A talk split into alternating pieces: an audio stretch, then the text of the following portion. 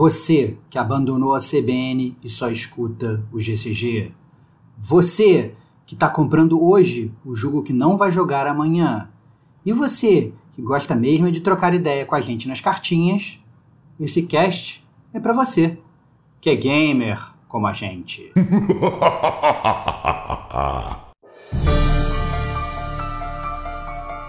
Rodrigo Estevão, Diego Ferreira. Este é o Gamer como a gente News.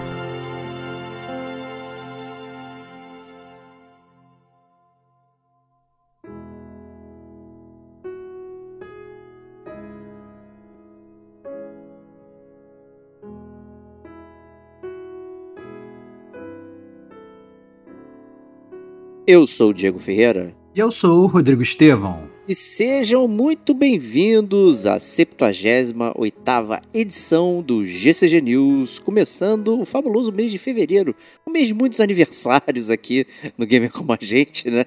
É isso, é isso. Temos no Tem- mínimo três. Olha aí, temos no mínimo três, descobrimos que tem o aniversário secreto também. Descobrimos hoje que Kate, inclusive, não veio participar porque é aniversário dela, só que ela avisou a gente agora. A Agora, gente ficou totalmente surpresa dessa parada, então tinha aniversário secreto da Kate. Então fica aí registrado nosso parabéns pra ela. Parabéns aí, Parabéns. Kate Machine aí, cara. E outros aniversários também esse mês, né, né é Diego? aí. Quem é que tem? Fala aí, fala aí, quem é que tem? Rafa? Lopes, grande bobeiraza. Olha aí. olha aí. Mais quem? Mais quem? Mais quem? Fala aí. E tem eu, né? O É isso, é. Bruce Wayne. Eu quero saber o que que você pediu de presente de aniversário. Eu só te dou uma opção, cara. Responda correto ou cale-se para sempre, cara. O Um que que? Polystation 5. Ah, não, cara. Que loucura, cara. Que absurdo, cara. Que absurdo. Mas é isso aí, GCG News na área. E pra quem tá chegando aí, Stevox, conta aí um pouquinho dos recadinhos da paróquia pra galera. Então, galera, sejam bem-vindos aí ao, ao Gamer Como a Gente News, é o podcast do Gamer Como a Gente, que a gente sempre é, grava para começar o mês, nosso podcast de notícias. É nele que a gente fala sobre todas as notícias que abalaram o mundo dos games no mês anterior, que a gente fala sobre os lançamentos do mundo dos games, é, agora no, no, no próximo mês que está entrando, nesse caso fevereiro de 2023. É aqui também que a gente fala sobre os jogos de graça que vão sair na PSN Plus, na Game Pass e demais jogos por serviço. Quando a Nintendo colabora, a gente põe também, mas geralmente ela não colabora, então a gente não põe nada. É, e, e aqui também que a gente gosta de ler as cartinhas, cara. Acaba sendo o, o podcast que a gente tem mais interação com o nosso público, a gente troca muita ideia com vocês aqui. E é, assim, no meu coração, é, é a parte que mais me toca. Adoro as cartinhas do Gamer Como a Gente News. Mas, obviamente, não só de Gamer Como a Gente News vive o Gamer Como a Gente, né? É, como eu falei, esse é o podcast de notícias, mas a gente tem também outros três podcasts principais que compõem aí é, esse leque de opções que o Gamer Como a Gente oferece para você, gamer, que escuta o nosso amado podcast. Então a gente tem o GCG Podcast, que é o veículo, principal do Gamer Como a Gente, lá que a gente faz as nossas resenhas robustas, lá que a gente fala sobre é, temas muito relevantes da indústria e afins. A gente tem o DLC, que é o conteúdo mais curto do Gamer Como a Gente e também o mais mentiroso, porque geralmente ele é tão longo quanto o GCG Podcast. É, e o Chiptune, né, tão amado, mas também tão escasso, que é o nosso podcast musical né, do Gamer Como a Gente, onde a gente fala sobre música dos games. Né? Inclusive rolou enquete aí essa semana, se, se a galera gostava do Chiptune ou não, teve gente na live falando que o Chiptune não podia morrer. Né? Então estamos sempre abertos a sugestões de como fazer o Chiptune sobreviver. É isso aí. Então, é, você pode encontrar o Gamer Como a Gente nas redes sociais, né, no Twitter, no arroba Gamer Como a Gente, e no Instagram também, no arroba Gamer Como a Gente. Não me canso de repetir, né, os números dos nossos seguidores nessas redes sociais não correspondem ao número de ouvintes que a gente tem, então curtam lá, sigam a página, a gente sempre dá as maiores informações ali, troca ideia também é, com vocês, é sempre uma maravilha. É, temos também o YouTube, né, também no, com o Gamer Como a Gente. Fazemos lives na última segunda-feira do mês. É, no mês de janeiro fizemos o tão aguardado e sonhado Gamer Como a Gente Awards 2022 com a participação de todos os ouvintes aí que puderam aparecer na live. Então trocamos ideia, teve aquele fabuloso esquenta e depois né, gravamos o podcast com a premiação e todo mundo pôde falar o seu, o seu eleito ali na categoria. Que a gente foi lendo enquanto gravamos o podcast. Então foi muito legal é, fazer dessa forma. Né? E é o produto final que foi ao feed da galera. Né? Mas se você quiser ver todo o conteúdo aí que rolou na live, é só acessar ali o nosso YouTube, que a live tá completinha lá, com as suas três horas e fumaça, assim. Posso dizer que foi a live. Tivemos mais sucesso entre a galera aí. Não sei se foi o Gamer Como a Gente Awards, a saudade, né? Já que no mês de dezembro não rolou. Então bateu muita gente lá com, a, com que apareceu e tal, ficou esse tempo todo com a gente. Né? Então, muito legal. O Gamer Como a Gente está no site, lá gamercomagente.com. Lá você tem acesso à playlist do, de todos os podcasts tudo mais. O nosso e-mail gamercomagente.gmail.com Nossa principal porta aí de cartinhas e pergaminhos e bíblias. Né? Embora você possa escrever também no, nas redes sociais e tudo mais, mas uh, o formato preferível de bíblias aí é o e-mail. Né? E você pode assinar nosso podcast em todas redes aí, Spotify, Deezer, Apple Podcasts, enfim, tá, a gente está presente em tudo quanto é buraco aí. Você pode ouvir diretamente no SoundCloud também, pode prestigiar da forma que você quiser. Compartilhe o conteúdo com a galera, é sempre muito importante. É, isso, sabe? É uma forma de ajudar bastante o Gamer Como a Gente. Saiu o conteúdo, pô, compartilha na sua rede social, fala com o pessoal. Isso é muito bom, ajuda bastante o Gamer Como a Gente a aparecer. Se você está no Apple Podcasts ou no Spotify, dê cinco estrelinhas lá pra gente, que isso ajuda também a aparecermos nas buscas, né, nos buscadores principais aí dessas plataformas. Então é muito legal.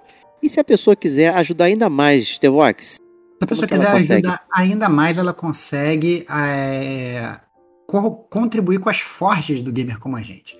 Com as forjas do gamer como a gente é lá onde você consegue comprar sua armadura gamer. A gente tem umas camisas super temáticas maravilhosas, é, super baratas, preço de custo, frete grátis, ganha cobag de presente. Pô, só maravilha, é, hein? É, cara, tudo, tudo que você quer, paga baratinho. É, é na verdade o que a gente. É, a gente não lucra absolutamente nada com isso, é só para custear o podcast, que a gente tem que pagar servidor, pagar essas papagaiadas toda. É, e aí, obviamente, a gente acaba é, fazendo isso através das camisetinhas. Então, se vocês quiserem, é, mandem pra gente um direct lá no Instagram e vocês conseguem acessar as fortes por lá. Isso aí. Faça como o Lucas Leite, comprou 10 camisetinhas aí do Ganho Como a Gente. Isso, cara. Parabéns, Lucas. Você é um grande campeão, cara. que orgulho. E é, isso, aí. Também agora vamos começar então é, com os grandes campeões que mandaram cartinhas pra gente. É, e começa aí, Stevox. Vamos lá. Vamos lá. A primeira cartinha desse mês de fevereiro de 2023 é do André Tiziani. E ele falou o seguinte, nosso amigo Cyberdeco. Falou o seguinte: Fala povo, vou deixar um micro review de Monster Hunter Rise. Eu comecei um domingo à noite, quase na hora de dormir, e a primeira impressão foi péssima. Muito texto, muita mecânica jogada goela abaixo, layout feio, tipo, toma aí, se vira. Depois de, um dias, de uns dias, voltei, na pegada de recomeçar ele, com calma, num horário totalmente livre. Então tentei entender melhor como funciona. Legal, mas após umas duas, três horas ainda não estava entendendo muito bem. Procure alguns vídeos curtos de dicas no YouTube, o que recomendo, então entendi coisas que o jogo não havia me explicado direito, ou se explicou foi tão jogado que não percebi. Como, por exemplo, uma área de treino em que você começa com umas 20 armas disponíveis, que cada uma tem vários combos diferentes, o que, você vai, o que vai diferenciar elas. Pois são todas standard, pelo que entendi. É como você melhora elas no ferreiro. Enfim, parece um jogo bom, mas recomendo que nessas primeiras horas, para quem não fazia ideia de como funcionava o jogo, vá com calma e busque ajuda. No mais, ele está com um bug de save, parece ser geral, que ele demora um minuto a cada vez que vai fazer autosave. E se você deixar no manual, não salva. Resolvi deixar sempre no manual e quando precisar salvar, mudo para o autosave. Observação: se procurar no Google Monster, Hunter Rise Save Bug, aparecerão vários tópicos do Reddit sobre isso. Enfim, fica aqui minha contribuição. Escrevi-me na pressa. Abraço. Pô, é, André, brigadão aí pela, pelo micro detonando agora do Monster Hunter. Eu acho que assim, ele citou bem o que é o Monster Hunter no início, que é, é, acaba sendo mais ou menos isso mesmo, acaba sendo meio confuso, quem não, não tem experiência na série é, fica meio perdido mesmo. Realmente tem muito tutorialzinho explicando como é que funciona. Você tem realmente essas áreas de treino, você tem realmente muitas armas para testar. Né? Às vezes você fica mais tempo na área de treino testando para decidir a sua arma favorita do que fazendo qualquer outra coisa, né? É, antes de acabar prosseguindo no jogo. Mas eu acho que também isso é porque foi o primeiro contato dele com a série, né? Então acaba que o primeiro contato é realmente uma série muito rebuscada, mas que a maior parte das pessoas, pelo menos que já jogou, funciona tudo igual. Aquele negócio, jogou um, jogou todos, né? Então ele falando, eu me lembrei de eu aprendendo a jogar o Monster Hunter World. Foi exatamente assim. Eu entrei meio perdido no tutorial, não entendia nada. De repente achei uma área de treino e lá eu me ambientei. Então, claramente funciona idêntico, né? A diferença é que é realmente essa nova, essa nova interação aí. Agora, lamentável essa questão do bug, né? Imagina É, você quer salvar o jogo. Você quer salvar o jogo não conseguir, meio bizarro, né, Diego? Logo num jogo desse, né? Que é bem expansivo, grande, pô, tu perder horas de jogo assim, de bobeira. É, isso. Mas é curioso, né? É uma série que aparentemente você deveria ter jogado o primeiro pra poder saber como a mecânica funciona nos É isso. subsequentes, né? Ele não abraça bem os, os é, newcomers, né? Os neófitos Uhum. aí da, da jogatina, né? Mas tá aí, então Saberdeco, obrigado aí pela sua mini resenha. Não apareceu apressada, apesar de você ter falado isso, tá bem escrito, Uhum. é grande Uhum. né? E- só achei curioso, né? Ele queria uma parada aparentemente rápida, né? pela menção, tipo, peguei domingo à noite. Né? Uhum. Tipo, é a última coisa que ele foi fazer antes de dormir. Não parece uma boa escolha de jogo. É, o Monster, o Monster Hunter costuma ser grande, né? E principalmente no início do jogo, você tem que jogar bastante para você entender essas mecânicas. Depois que você tá craque, ah não, você entra, mata um monstro, sai, entra, faz uma, uma side quest, volta e tal, é mais tranquilo. Mas no início do jogo, realmente, você acaba tendo que gastar algumas horas para aprender. Eu não acho que é um tempo, jogo né? que se você não jogou, você aprende tão rápido assim, né? Porque justamente tem isso que ele mencionou, né? Tem muito tutorial toda hora pipocando, e se você não lê, realmente fica perdido. Aí vai acontecer o que aconteceu com ele, teve que ler duas vezes, né? Porque apareceu uma vez, depois teve que ir no YouTube provavelmente procurar a mesma informação que ele já tinha recebido lá, né? Mas é normal, é normal. Não se tá mal, não, ô Dedeco. É assim que É aí. funciona Monster Hunter mesmo. Excelente. Lerei a próxima carta aqui, que é do meu quase homônimo, Diogo Ferreira, né, via Instagram aqui. Olá, amigos e amigas gamers do GCG. Estou com uma dúvida cruel. Eu votei no programa de resenha. É isso aí, foi fazendo referência à, é, sensacional enquete que fizemos lá no, no Instagram. Se você não participou, siga a gente. Perguntando pra galera quais eram os seus programas favoritos aqui. Né, dentre os quatro, né, que o Stevok sempre deixa aqui no recadinho da paróquia, né, o Chiptune, DLC, GCG News ou GCG Podcasts.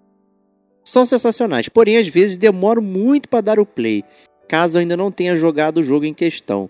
Diferente dos outros programas que o play é instantâneo. Será que os outros gamers também fazem isso e diminuem a audiência das resenhas? Apesar de ser o mais adorado, ele seria o menos ouvido?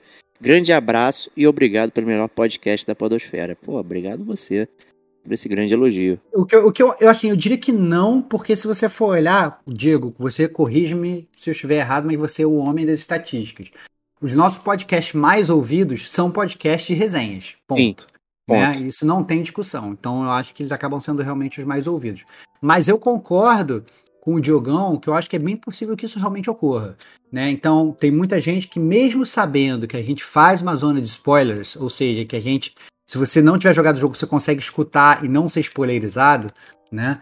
Tem gente que eu acho que gosta de absorver a resenha ela full, não quer entrar no podcast, escutar uma parte depois voltar só para escutar a zona de spoilers, entendeu? É, então eu admito que eu, eu admito não, né? Eu acho que deve ter, deve ter muita gente como ele que espera para escutar só depois que jogou o jogo.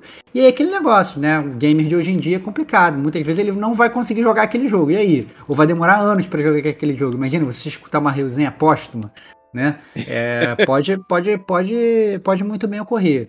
Mas é um, é, assim, a, a opção que a gente tem é fazer uma resenha sem fazer zona de spoilers. Mas aí eu acho que a gente deixaria de abordar muitas coisas que os gamers gostariam de ouvir. Né? Eu acho que é uma análise mais profunda do jogo, falar sobre o final do jogo, né? falar sobre a história de forma profunda e tal. Mas não custaria nada perguntar para vocês, amigos gamers. Né? O nosso formato de resenha hoje agrada a vocês? A gente deveria continuar fazendo uma zona de spoilers? Ou vocês preferem que a gente não faça zona de spoilers e faça sempre resenhas sem spoilers, spoiler free? E aí isso obviamente ficaria, ficariam resenhas mais rasas, porém todo mundo poderia escutar e não teria problema nenhum. É uma opção.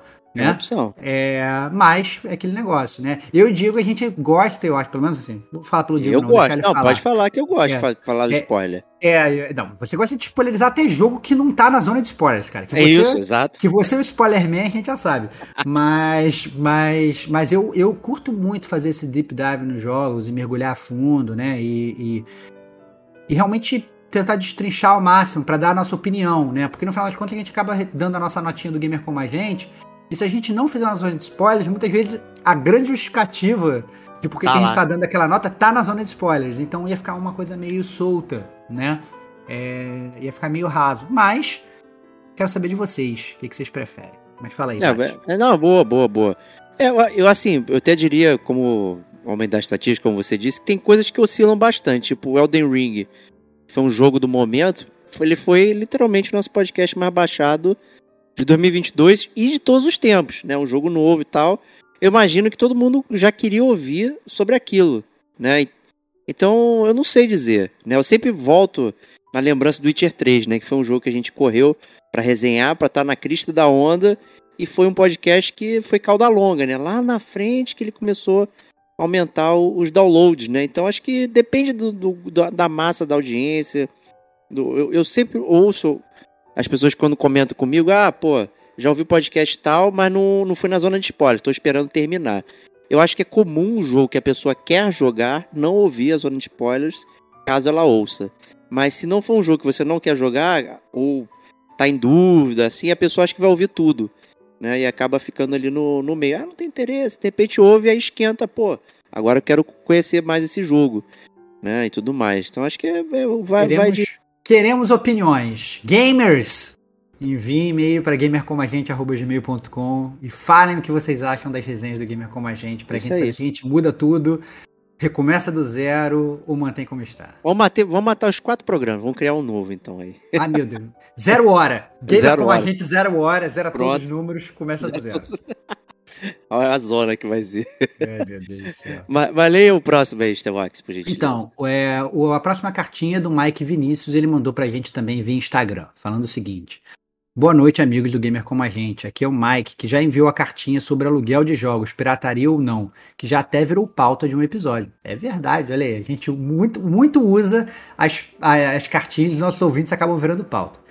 Sigo escutando todos os dias no foninho de um lado, enquanto eu faço faturamento de guias hospitalares no escritório. Meus supervisores até se acostumam, se acostumaram e fingem não ver. Olha que maravilha, cara. Tá com, a, tá com a Foninho. mão assim, ó. Não, fo- foninho de um lado é um clássico, cara. É um clássico de todo de todo podcast. Quem gosta de escutar podcast tá com foninho de um lado.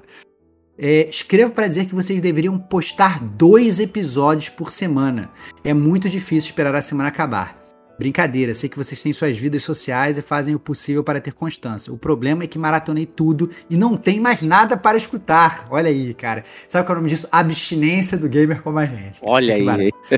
Recentemente fiz uma cirurgia de ligamento cruzado posterior muito perigosa, pois tinha riscos de instrumentação do médico perfurar uma artéria chamada poplitea. Cara, não conheço essa artéria não. Também Mas, não graças a Deus, deu tudo certo. Agora os riscos do pós-operatório são menores. Enfim, queria ter mais episódios para escutar nesse meu longo período de recuperação. Confesso que antes de eu entrar no centro cirúrgico, pensei, meu Deus, espero ver para poder assi- para espero viver para poder assistir todas as temporadas da série The Last of Us e ver o gamer como a gente rico. Ah, muito bom. Parece meme, mas pensei. Enfim, grande abraço. Ainda bem que tem episódios nessa semana. Caraca, cara, que carta maneira do Mike. É, cara, muito legal ver esse feedback, muito legal ter é, essa fanbase que maratona os episódios. Muito legal saber que você sente tanta falta do gamer como a gente, como a gente sente falta também. Né? A gente grava toda semana porque a gente sente falta. É, mas a gente não vive disso, né? Aquilo que eu digo, a gente fala sempre, né? Então a gente é, tem, que, tem que trabalhar de manhã e lutar contra o crime de noite, né? E o, que, o tempo que sobra, a gente, a gente grava o podcast do Gamer como a gente. Senão a gente podia gravar todo dia. Resenhas, lives. Pô, se fosse nosso trabalho, ia ser só isso, né? Ia ser só isso, né? Mas infelizmente não é, né? Então a gente faz o que dá. A gente, mas a gente faz com muito carinho. Essa é, essa é a verdade, né? A gente faz com muita paixão, a gente fica muito feliz de ver isso. Fiquei feliz que você que deu tudo certo na, na, na, na sua cirurgia, Mike. Boa recuperação para você, são os votos do Gamer Como a Gente. É, se não tiver podcast para escutar, reescute seus episódios favoritos. Olha aí, por que não? É, é. E aproveita para jogar um pouquinho, né, cara? Né? Joga um pouquinho, cria, cria, um, cria um conteúdo, você com a perninha pro alto e tal, não sei o que, né? Relaxando, aproveita para jogar um pouquinho também. Por que não? Né? Um gamer como a gente, a gente quer que vocês escutem, mas a gente quer que vocês joguem também, como todo bom gamer, né? Exato, exato. Né? Então, pô, ótima recuperação para você, Mike. Obrigado aí pelo, por todo o carinho conosco aí. É, a gente pode até dizer que o tradicional gamer como a gente, a live que a gente inventou é uma roubada, né? Porque a gente não criou um dia novo para fazer isso, a gente simplesmente misturou as coisas para ficar como se é fosse isso. uma coisa só. Né? É então, isso. mas acabar que ganhou um outro produto, né? Que é a live. É né? Mas é isso aí. Vamos lá. Próxima cartinha aqui é do Davi Marinho, a cartinha que eu fiquei devendo aí do mês de dezembro, né? É, que saiu em cima ali para janeiro, não deu tempo, então lancei a pérola agora. Então vamos lá. Fale, meus grandes amigos, Mestre Diego, Grande T-Vox e Companhia Limitada. Esse e-mail, meus caros, achei importante mandar após tomar uma decisão para 2023. Uma decisão essa que achei útil compartilhar com o nosso Taverna Gamer, mas vamos deixar isso para o parágrafo final, ok? Por enquanto, vamos para algumas considerações importantes. Ele adora fazer isso, né? É. De... Tá, tá, criando clima, cara. Eu, tá criando eu, clima. cara, que gênio, cara. Ou seja, todo mundo quer, saber, quer escutar a carta dele até o final para descobrir o que, que ele vai é, lançar, cara. É cara. cara. que é gênio, que gênio, cara. É cara. Estratégia.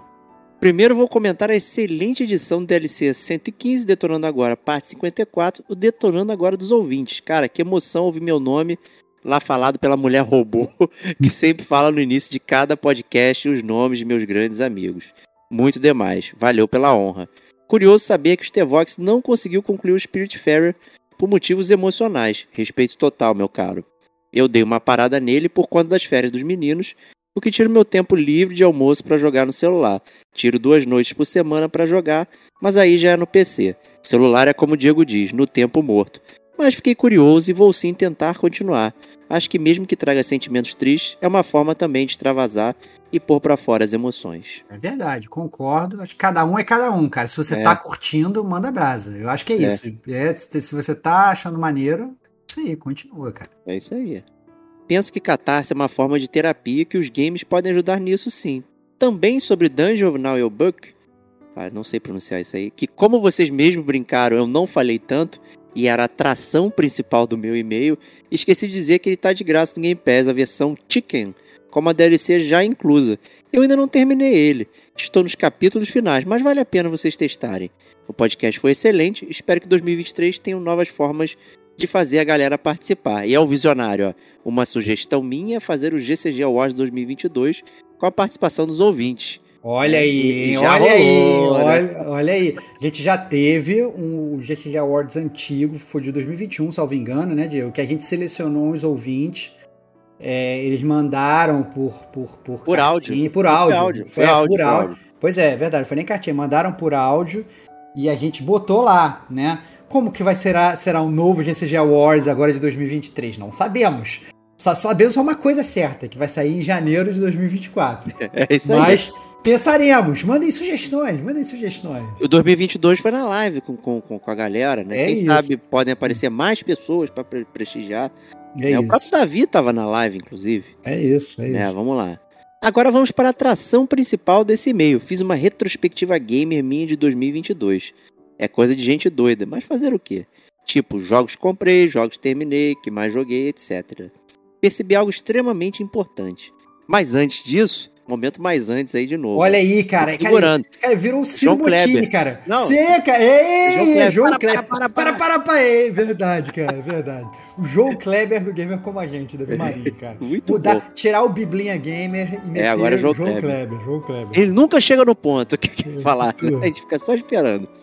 Mas antes disso, deixa eu dar duas informações importantes que complementam essa minha decisão. Em 25 de fevereiro de 2022, mandei meu primeiro e-mail gamer diferente das bíblias que costumam mandar. Eram só umas palavras tímidas elogiando o que eu achava ser o carro-chefe de vocês na época, que era o Detonando Agora, que como minha wishlist tinha aumentado após ouvir vocês, vocês leram a minha carta em 10 de março de 2022, no GCG News, ano 6, 67 edição. Pô, ele guardou tudo mesmo, hein? Olha aí, cara, que Pô, isso, cara. Caraca. O Stevox deu excelente dica para que eu assinasse o Game Pass. Ele percebeu que eu era um PC gamer e que grande parte dos meus jogos eram adquiridos no Steam. Na época eu pensei, tá louco, já tô com quase 300 jogos que não terminei, nem metade. Vou assinar um serviço para me dar não sei mais quantos jogos por mês para me deixar doido. E outra, os jogos nem vão ser meus, vão ser temporários, saindo quando eu menos esperar. Esqueci disso, segui, deixei essa dica de ouro para trás. Pois é, mas com o tempo, comprando mais jogos nas promoções da Steam, aumentando meu backlog do mesmo jeito, percebi o seguinte: grande parte dos jogos que estava comprando já estavam disponíveis no Game Pass. Olha Penalizando minhas compras e apenas 20% ou menos dos jogos que eu comprei não estavam no Game Pass. Pô, caraca, né? É, Então, ali. Jogos esses que pegaria de, pagariam de sobra a assinatura anual e ainda me sobraria um din-din. E aí comecei a botar a massa cinzenta para funcionar. Os jogos não serão meus, serão da Microsoft. E ela pode retirá-los a qualquer momento. Falou a voz chata e acomodada do diabinho. Mas se for por essa linha, o da Steam também não é seu, cara. Pode ter um problema no server, eles perderem o jogo, ou a desenvolvedora brigar com eles e retirá-lo de lá. Seu mesmo jogo só vai existir se for mídia física. Existe mídia física? Não. Então tanto faz. Rebateu a voz do anjinho da razão. Então acho que já ficou bem clara a minha decisão de 2023: assinar o serviço de Game Pass para PC. E ainda tem outro argumento a favor para eu ter assinado. O fato de comprar o jogo sempre me deixava meio que aprisionado à ideia de que eu teria a obrigação de terminá-lo, mesmo que eu não gostasse dele. Poxa, já comprei, já gastei, tenho que zerar, né? O Game Pass me deu uma liberdade incrível em relação a isso. E aproveitando o embalo de assinatura de serviços, assinei também o Google Play Pass. Rapaz, estava com uma promoção tão absurda que não resisti. O primeiro mês saiu a preço Stevox, os dois próximos meses sairão em 90 e só a partir do quarto mês é que eu vou pagar o preço full de R$ 9,90. Diga se não está bom essa bagaça. Tá excelente, meu, não tem nem o que reclamar. 2023 para mim será o ano de serviços de game. Espero que a Game Pass continue só melhorando, porque meu único arrependimento foi não ter assinado tão logo surgiu esse serviço. Grande abraço do amigo Davi Marinho, contador, pai de gêmeos, marido da Daniele, gamer for life e membro de carteirinha do Gamer Como a Gente. Valeu por esse ano. Em 2023 estamos todos juntos novamente. Cara, muito maneira a carta do Davi. É, é, muito legal a gente ver como é que a gente vai aprendendo a jogar e como é que o próprio gamer vai se adaptando ao, à nova era dos videogames. Porque é isso, né, É. cara? É, é isso. Então, é, é, hoje o gamer com serviço tá aí. Eu acho que hoje, na verdade, às vezes você não, não- sabe, você compra as coisas que não são mais suas, você compra bens duráveis que não são mais duráveis, né? Não, eu comprei uma geladeira, três meses depois quebrou sua geladeira, Já tem que mandar pra conserto e tal, essas coisas. Essas coisas sempre foram assim. E eu acho que. E e eu entendo muito isso que ele falou da liberdade, cara. Entendeu? Eu acho que é, realmente, às vezes, quando eu comprava um jogo lá atrás, eu falava: caraca, não, agora tem que platinar e tal, tem que fazer tudo, tem que correr atrás pra fazer valer o meu dinheiro e tal. E às vezes, olha só, você tá jogando uma parada que nem tá te dando tanto prazer. Só por uma obrigação financeira, entendeu? E, caraca, que loucura, entendeu? Cara, paga um serviço, experimenta os jogos, migra de serviço para serviço. Cara, im- imagina só, é como se você ficasse, imagina se você assina um Netflix da vida e você se vê obrigado a ver todos os filmes de lá porque você tá assinando. Isso não existe, cara. Você não vai assistir todos os filmes do Netflix, vai assistir É. todas as séries, vai assistir o quê? O que te interessa, entendeu? E aí se sair, saiu, se não sair, não saiu, entendeu? E você fica comprando DVD, hoje em dia ninguém compra DVD, cara, sacou? Não tem nem Então, onde é- tocar, né? O nem- PlayStation não toca. é isso. É isso. Então, assim, é- é- eu acho que o ponto é, é, Os jogos com serviço eu acho que vieram para ficar. E eu acho que é interesse das empresas, seja Microsoft, Sony quem quer que seja, sempre manter bons serviços e bons jogos, porque é, é, é aquela previsibilidade de caixa. Eles conseguem prever que a, que a grana vai entrar no mês seguinte, que eles têm tantos assinantes, etc e tal. Né? E aí facilita muito. E, e obviamente eles acabam provavelmente ganhando também uma fatia do dinheiro dos jogos, né? Então pega, pum, rouba um pouquinho, rouba um pouquinho para deixar o, o, o, o jogo ali naquela, naquela plataforma deles. Então eu acho que, que acaba funcionando, sacou? Eu acho que eles acabam monetizando melhor dessa forma e a coisa, e a coisa funciona. É, eu acho que esse negócio de testar é algo que tá perdido, né? Então, assim, na pirataria, a gente conseguia testar muitos jogos, né? Jogos que certamente a gente não compraria ou não conhecia, e de repente está lá disponível e você pega e testa muitos clássicos hoje que a gente tem em conta, guarda no coração, foram devido a gente poder ter a possibilidade de testar o jogo e, e ver aquilo ali, aprender a gostar de coisa nova e tudo mais. Então acho que é uma porta de entrada para você testar o jogo e, assim, na moral, acho que até potencializa algumas vendas, né? Esse jogo Hi-Fi Rush aí que foi jogado assim de supetão, pô, o jogo vendeu é, mais que o Forspoken, que era um jogo que está sendo anunciado, AAA, há, há, há anos já aí, uhum. e o jogo foi dropado ali de bum bum bum. Pô, um jogo que tá de graça, mas foi vendeu, né? Então olha só como é interessante como tá disponível para testar para você, você acaba potencializando a venda. Né? E os jogos têm desconto, né? Quando estão dentro do serviço ali, você ganha desconto também ao uhum. comprar. Então, é para as empresas é win-win. Eu acho que para a gente também é win-win é. nesse sentido. Você não desperdiça o dinheiro. Né? Se você jogou já um jogo ali no serviço, você só paga e não joga, aí tá, tá rasgando. É. Mas se testou vários assim, mesmo que você não tenha ido ao final, acho que já valeu. Eu acho, eu acho que assim, a tendência é, acaba sendo muito essa. É, hoje os consoles tem console até que não tem nem drive de, de, de disco, né? É. Tudo digital. Pô. Né? Eu acho que antes valia a pena você comprar talvez mídia física porque você revendia e recuperava uma parte do seu dinheiro. Mas eu acho que isso, sinceramente, tende a acabar. Né? Põe aí mais alguns anos, eu acho que a tendência, até para você tirar custo de produção e tal, essas coisas todas, eles vão querer continuar a cobrar o mesmo preço, é, mas eliminar todas essas coisas. Então ve eu, eu, vejo cada vez mais essas mídias físicas desaparecendo. E aí, obviamente, quem tiver o melhor serviço acaba despontando. Então é, é isso, galera. Não Sim. tem muito como fugir, não. E essa parada que o Diego falou é importante, né? Você tendo. É, às vezes você, na, você tendo uma Game Pass, uma PlayStation Extra, o que quer que seja, você acaba experimentando jogos que você não gastaria o seu dinheiro. Né?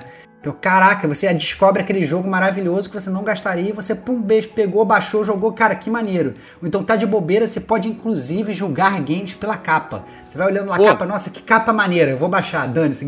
Pegou, baixou, jogou, não gastou nada, saiu a preço de Tevox, zero reais, né? E testou um jogo que você né, nunca gastaria para comprar o, aquele jogo. Então, realmente, jogos pontuais que não estão no serviço que você quer jogar, você vai lá e dá aquele tiro certo e compra o que você quer. Entendeu? Eu acho Isso uma aí. alternativa. Né? É, eu acho que talvez o maior problema do digital é porque você não consegue parcelar. É né? isso. Vai comprar é na isso. loja digital, é tomou, é isso. tomou a tunga na cabeça, né? Acho que é, fora isso, é isso aí é. que o Stevox falou.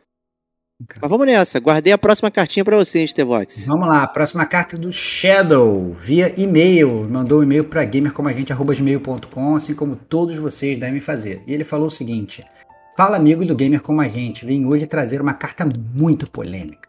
E tenho certeza que a maioria vai discordar, mas sem sombra de dúvidas consigo dizer com toda certeza que em inúmeros pontos God of War de 2005, mais conhecido como o primeiro God of War, é melhor do que God of War de 2018. Olha, já, já gostei, hein? Ficou tô animado pra carta, tô animado pra carta do Shadow. Vamos lá. Pois é, joguei o de 2018 há alguns meses e até que gostei bastante do game. O combate é bacana, nada inovador, mas funciona. E na gameplay, só o que me incomoda é a exploração. Ficar procurando símbolos nos cenários é horrivelmente tedioso e pouco recompensador. Além disso, algumas coisas na história me desagradaram bastante. Não a mudança de personalidade do Kratos, como muitos reclamam, mas mais por ser aquela velha história do adulto mais velho que precisa lidar com o adolescente aprender coisas juntos, ou viver uma, abre aspas, emocionante, fecha aspas, história, como já estamos cansados de ver em outros jogos e filmes. Atreus é muito chato, é o pior companion que eu já pude ter ao meu lado. Mas de fato, não achei um game ruim, apesar dos pontos negativos que acabei destacando, dou uma nota. Olha, da nota do gamer como a gente, gostei, hein? Dou um 3.9 cabeças de mimir pro jogo, né? Nota do gamer como a gente de 0 a 5 itens do jogo, ele deu 3.9 de 5 cabeças de mimir. Porém, há pouco tempo me deu vontade de jogar um dos clássicos. E por que não o primeiro então? De primeira digo que a única coisa que envelheceu aqui foram os gráficos, mas de resto esse game destrói o God of War de 2018 em todos os sentidos. A jogabilidade é redonda. Você pode criar combos e até buildar com as magias, escolhendo quais você vai upar e como usá-las. Sem falar que é satisfatório demais usar as lâminas do caos na sua totalidade. E na sua época era inovador e praticamente moldou o hack and slash dos anos seguintes. O jogo, em muitos momentos, te obriga a explorar os cenários, sempre encontramos portas fechadas e lugares que não conseguimos prosseguir, e assim temos que explorar o local. Mas não é uma exploração tediosa ou maçante, mas sempre tem muitos inimigos no caminho e puzzles tranquilos para fazer, sempre mudando a dinâmica de gameplay, como fazer escaladas, derrotar certos tipos de inimigos, mover ou quebrar estátuas e objetos específicos, atravessar por armadilhas e entre outros. Muito disso sei que tem no 2018. Mas aqui não temos a necessidade de ficar procurando coisas no cenário ou itens de pseudo RPG. O level design ou design de fases é incrível, com todas as letras maiúsculas. Eu posso dizer com orgulho que o que Santa Mônica fez nesse game é um trabalho tão bom quanto da From Software, e isso ela fez em 2005. As fases e os cenários são um melhor do que o outro. E quando chegamos no templo de Pandora, então, meu Deus, só para começar, o templo fica no meio do deserto em cima de um titã em movimento.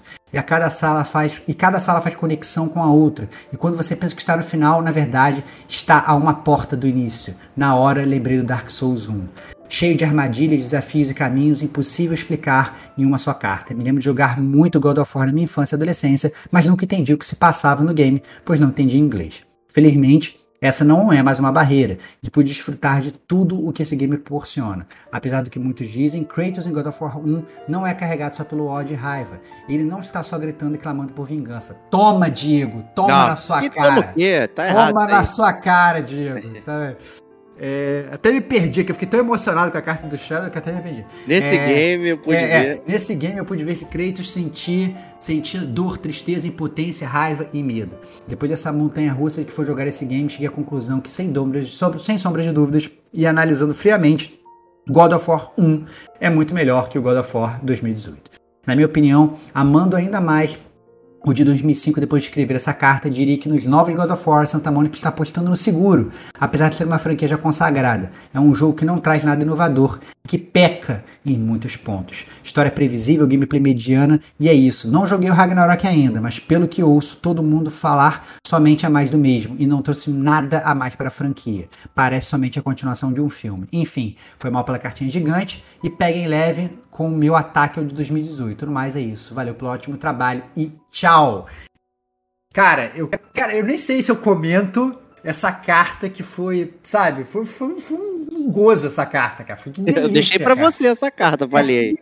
Porque assim, eu sempre falei, Shadow, não sei se o Shadow teve a oportunidade de escutar os nossos podcasts de God of War, né? A gente gravou um podcast lá da trilogia inicial e depois a gente gravou o podcast do, do jogo de 2018, né? E eu sou um fã da trilogia original. E eu sou muito fã de exatamente dessas coisas que ele falou. Por exemplo, essa questão do, do level design, do templo de Pandora e de como as coisas funcionam e tal. Sempre achei muito, muito, muito, muito foda.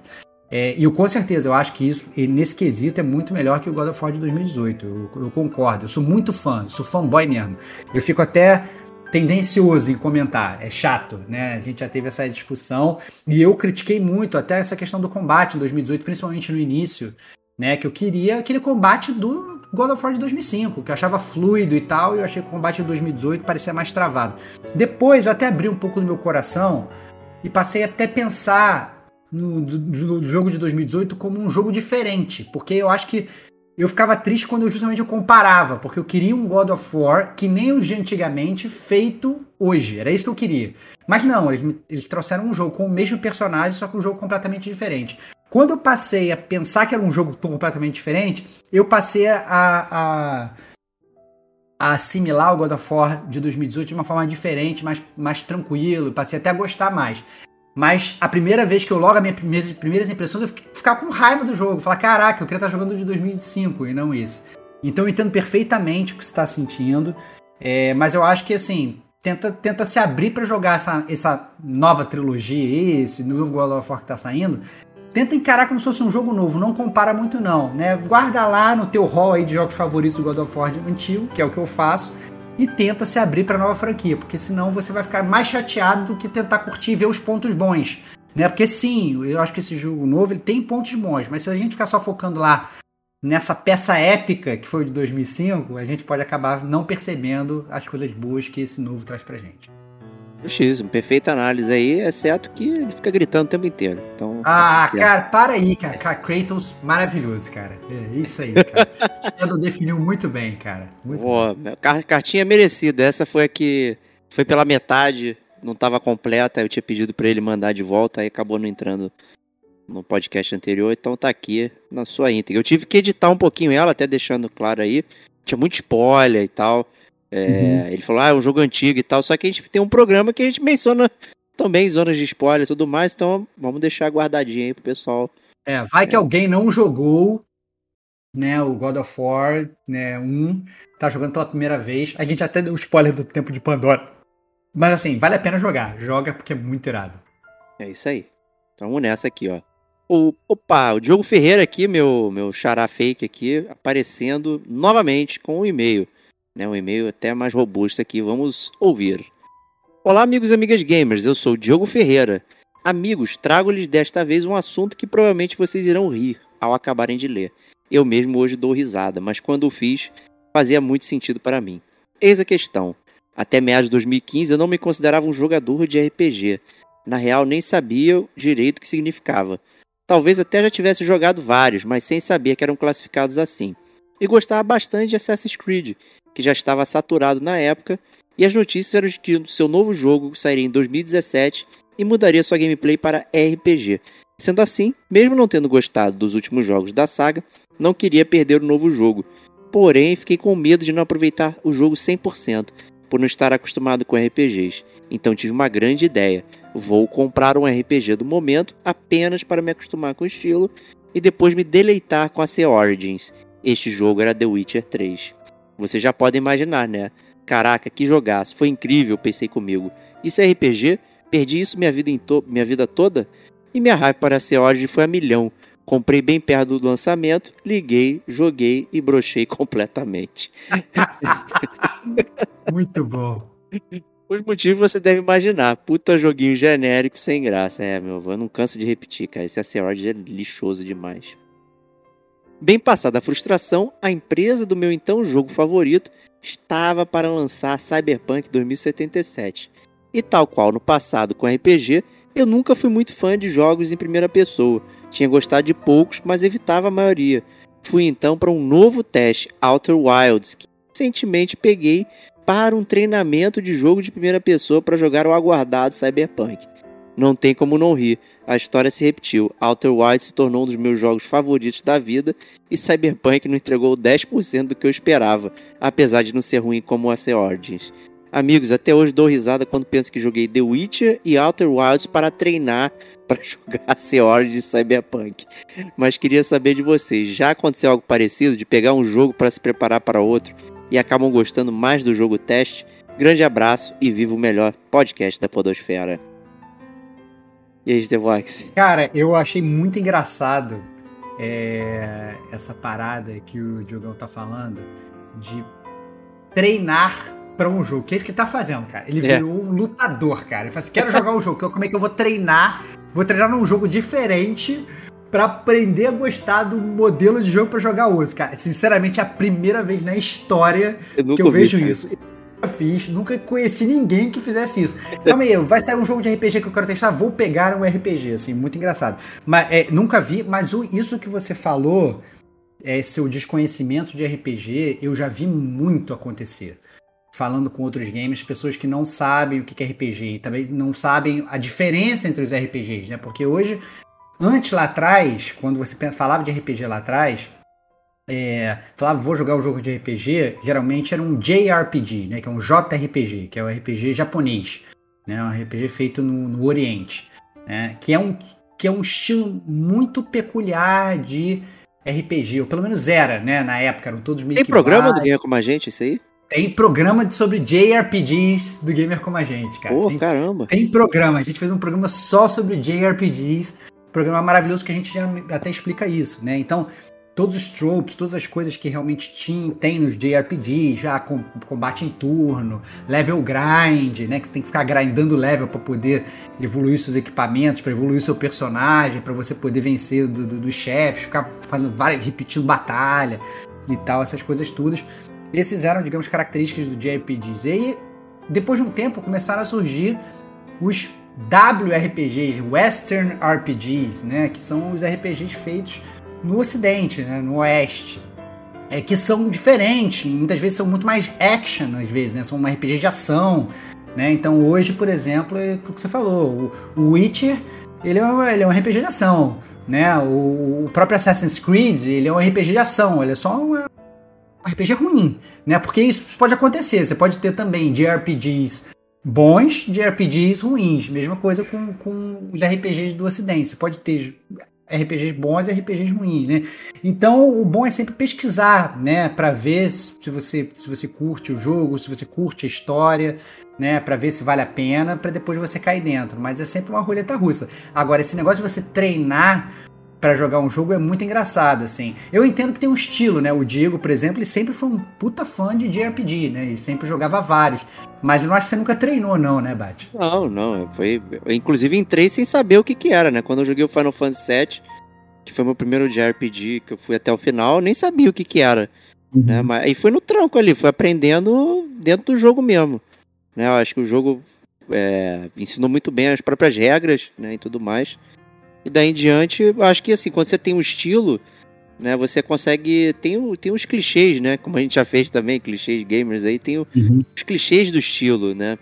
E talvez o que eu sempre reclamo, e aí tá envolvido o Assassin's Creed também, o Action RPG, às vezes, as coisas não se batem. Né? Tem, que, tem que ser muito. É, muito bem desenhado. Muito é, bem muito desenhado. Bem, muito bem desenhado, porque às vezes, como é action, então tá levando em consideração a sua habilidade. Só que se você não tem, é, digamos, a progressão de tabela, que é um RPG clássico, é muita coisa é, é progressão de tabela. A tradução para computador e videogame. Né? Não tem representação. Os personagens já estão todos prontos, né? É, você não está representando nada ali, você não consegue mudar a história. Então, normalmente é representação de tabela. E aí você faz lá um super parkour, chega lá, eu sempre sacaneio isso, dá uma Hidden Blade e o boneco não morre porque teu nível não, não tá correspondendo. Porra, maluco. Então, assim, tá desbalanceado esse action RPG. E tem outros que são muito bons, que fazem sentido, né, e tal. Então, assim, é, é, é questão do estilo. Mas eu confesso também que eu nunca ouvi, assim, de, de treinar para aprender o estilo, né. Eu, é. Mas acho que a gente pode retornar aquela cartinha de, de anterior lá, do, de de, do Davi, ter o serviço e você poder testar o jogo, acho que agora mais do que nunca você consegue testar o jogo para saber se, se aquele estilo te agrada. Tipo, caraca, nunca joguei um, um, FPS. Pô, será que eu vou gostar? Pô, vou testar uhum. aqui. Busca aí, vê, vê lá no serviço e testa para ver se você curte e tal. É, acho que é o momento é muito propício para isso. Agora, uhum. é, conhecer coisas novas, né?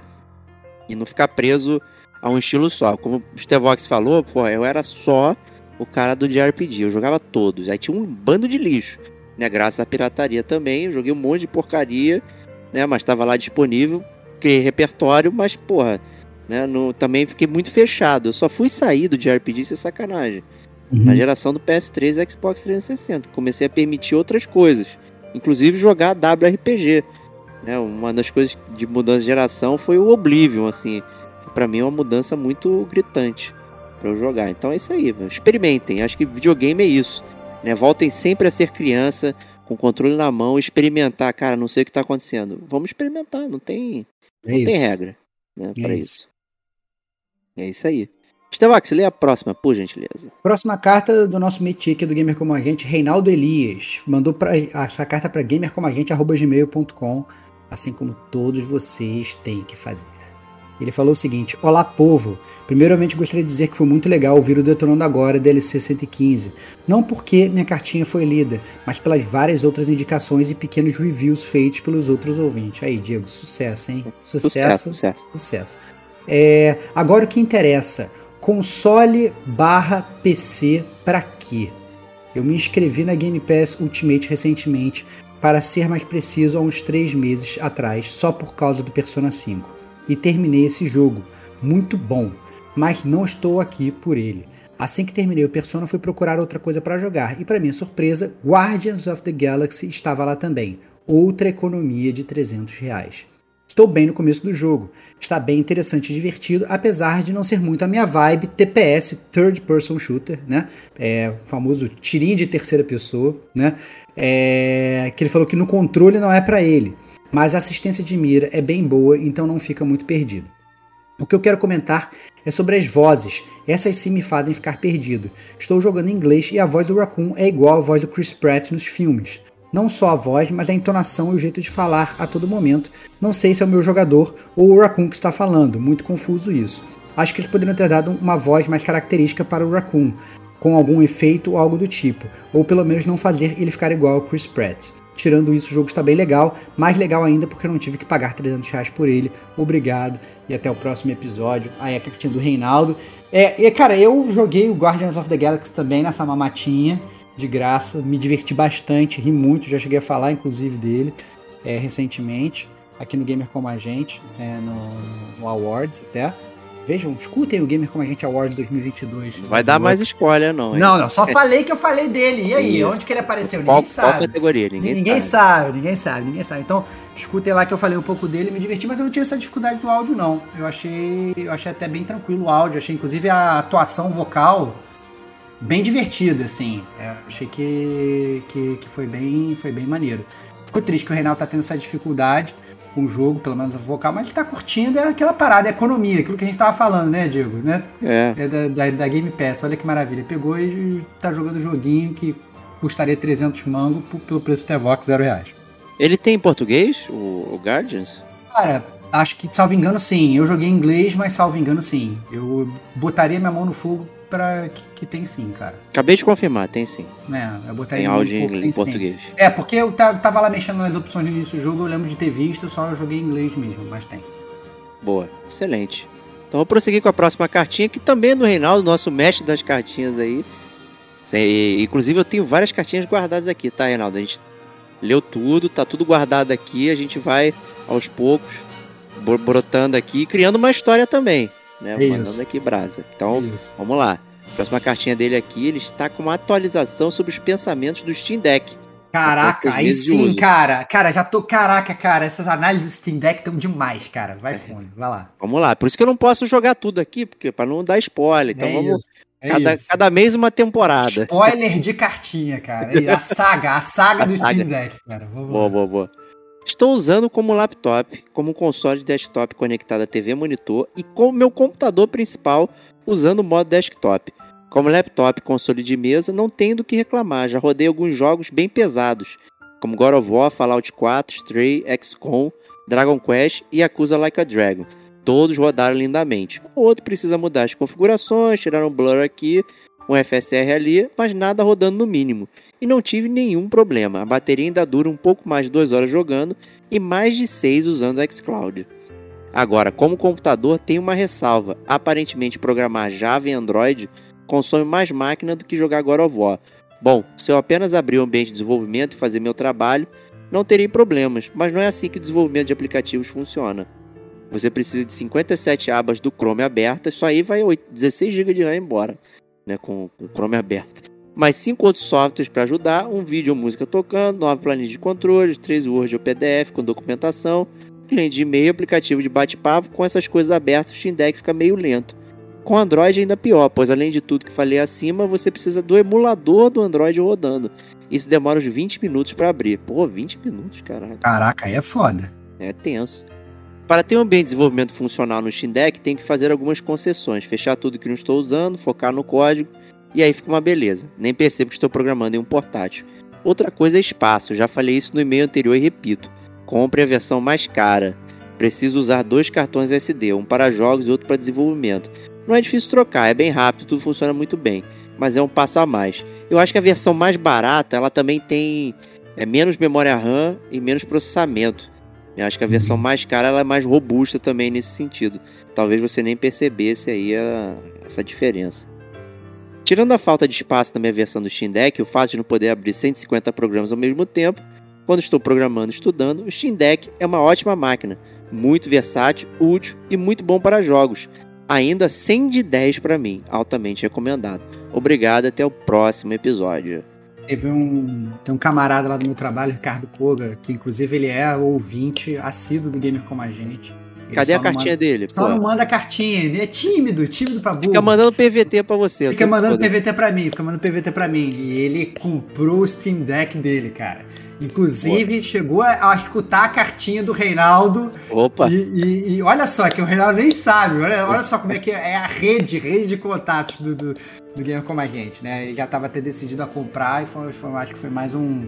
um o pulo do gato aí, né? foi mais um data point, né? Foi mais um data point. Mas é, comprou também, é outro que também, se bobear, daqui a pouco vai poder fazer resenha do, do Steam Deck pra gente. Mas é muito legal ver essa, é, essa saga, né? E acompanhar isso de perto, porque realmente, né? É um, é um videogame diferente do que a gente está acostumado a, a ver tradicionalmente. Pois é, pois é. Então vamos lá. É, e a última cartinha aqui. É, Stevox, ficou na sua aí.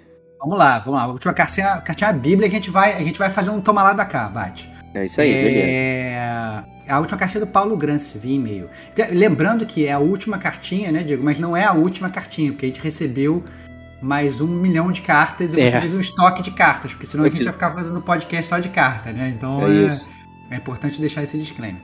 Então a última cartinha, pelo menos desse gamer como a gente, né? Se a sua não apareceu, é bem provável que apareça na, do mês que vem, né? Não fique triste. Não fique. É a, a última carta do Paulo Grance via e-mail. Ele falou o seguinte: pelo terceiro ano consecutivo, faço uma pequena participação dessa grande premiação. Eu diria que é a mais esperada do ano, que é o Gamer Como a Gente Awards. Caraca, que maneiro, cara Olha lá, cara. Isso, isso é que eu acho mais legal, cara. Isso eu acho maneiro. Pelo terceiro ano consecutivo, mandando bom, os né? campeões dele, cara. Que barato, cara. Isso, isso é vivência, cara. Isso é, é camaradagem. Isso mostra, cara, o, o que é o que é ser um verdadeiro gamer como a gente. É, diferente do The Game Awards, onde não tem emoção e parece simplesmente um show de slide passando em um telão, o Awards do Gamer Como a Gente é repleto de diversão, nostalgia, prêmios que realmente importam e o, o mais importante, o compartilhamento do amor aos games, algo que parece faltar hoje em dia na indústria. Bem pontuado, bem pontuado. Fica até emocionado, cara, de verdade. Sem mais delongas, apesar de um ano conturbado onde joguei pouco, aqui vão meus eleitos. 1. Um, melhor preço Stevox, aquele jogo que saiu de graça. It Takes Two. Pegar esse jogo de graça pelo EA Play, que por sua falta pa- faz parte do Game Pass, foi extremamente satisfatório. It Takes Two é um jogo tão gostoso e tão nostálgico que demorei praticamente um ano inteiro para zerar com a minha namorada. A maior parte da culpa disso foi falta de tempo. Se já é difícil arrumar tempo para jogar sozinho hoje em dia, imagina conciliar o tempo com outra pessoa. Mas enfim, consegui me zerar em setembro. E a sensação é que ficou um gostinho de quero mais, apesar de discussões, das caras emburradas um com o outro por não conseguir passar de algum puzzle ou pela falta de comunicação que vez ou outra acontecia, o jogo conseguiu fazer exatamente o que estava no plot com os jogadores, reconciliava. É um jogo gostoso, convidativo e, melhor de tudo, gratuito por apenas 45 reais por mês, que é o preço da Game Pass. Né? Hoje, para mim, a, a Haze Light Studios é a que mais se, mais se aproxima daquilo que os players antigos mais sentem falta. Um bom jogo de aventura para jogar ao lado do amigo. Caraca, cara, muito maneiro ver isso. O Takes é um jogo que eu já baixei 15 vezes. Eu preciso ter um co-op para jogar comigo. E eu tenho muita vontade de jogar. É isso. É, eu comprei, comecei a jogar com a Adriana, mas a gente parou também. No primeiro boss ali. A gente foi se dedicar a Picross de novo. É, você, você não consegue, volta sempre no mesmo vício. Cara, O Picross está pra você, assim como o Destiny está É. pra Kate Machine. Vocês sempre É isso aí. voltam pro seu crack, né, cara? É Essa é, isso aí, verdade. não tem jeito. É, então Le- vou ler a próxima categoria, a gente vai alternando categorias aqui. Vai lá, vai lá. Vamos lá. Próxima categoria, Serasa Gamer Resident Evil 1. É. Eu poderia falar de Skyrim, de Persona 5, Bioshock Infinite ou até mesmo Legend of Zelda Skyward Sword. Uma verdadeira epopeia homérica baixar esse jogo pelo emulador e configurar o controle de Wii no controle de Xbox neste tópico. Mas já tem 3 anos que eu ganhei o primeiro Resident Evil no Xbox Live e até hoje não coloquei as mãos nesse clássico. Ele está lá na minha biblioteca. E sempre que penso em pegar e jogar, algum jogo novo surge ou até mesmo olho na minha biblioteca e acabo iniciando outro game. É difícil para mim olhar para o gameplay desse Resident Evil e não comparar com o Resident Evil 4, que perdi horas da minha infância jogando, e não pensar na preguiça que vai ser só para me acostumar com a mecânica travada. Infelizmente, eu admito que essa conta no Serasa vou deixar caducando por mais tempo. Depois eu faço uma renegociação e pago. Caraca, olha isso, olha só, cara. Declarou a moratória gamer, cara. Que pode ser uma, Moratória. pode ser uma ótima, ótima categoria, hein? Devo, não nego. Entendeu? Nunca E não vou pagar, né? E não vou pagar, cara. É isso, é isso. Moratória Gamer é demais, cara. Muito Então, bom, muito então, bom. muito bom aí, muito bom Serasa Gamer, que é aquela categoria que a gente fala do jogo que a gente tá devendo. É, Próxima categoria, dívida paga, né? Aquele jogo que a gente tava devendo e a gente pagou. The Walking Dead The Final Season. E o Paulo falou. Agora falando em pagar dívidas, entramos em um dos jogos que mais esperei vir de graça na Game Pass. Houve um tempo de loucura e puro desespero em que considerei pagar 200 reais no Telltale Definitive Series apenas para finalmente encerrar a história da Clementine e Alvin Jr. Graças a Deus, eu escutei minha consciência e não paguei, pois apesar de amar a personagem a forma que construí sua história sendo uma das mulheres mais badass de todos os tempos, não é um jogo que o fator replay é... não, não é um jogo com fator replay grande para mim.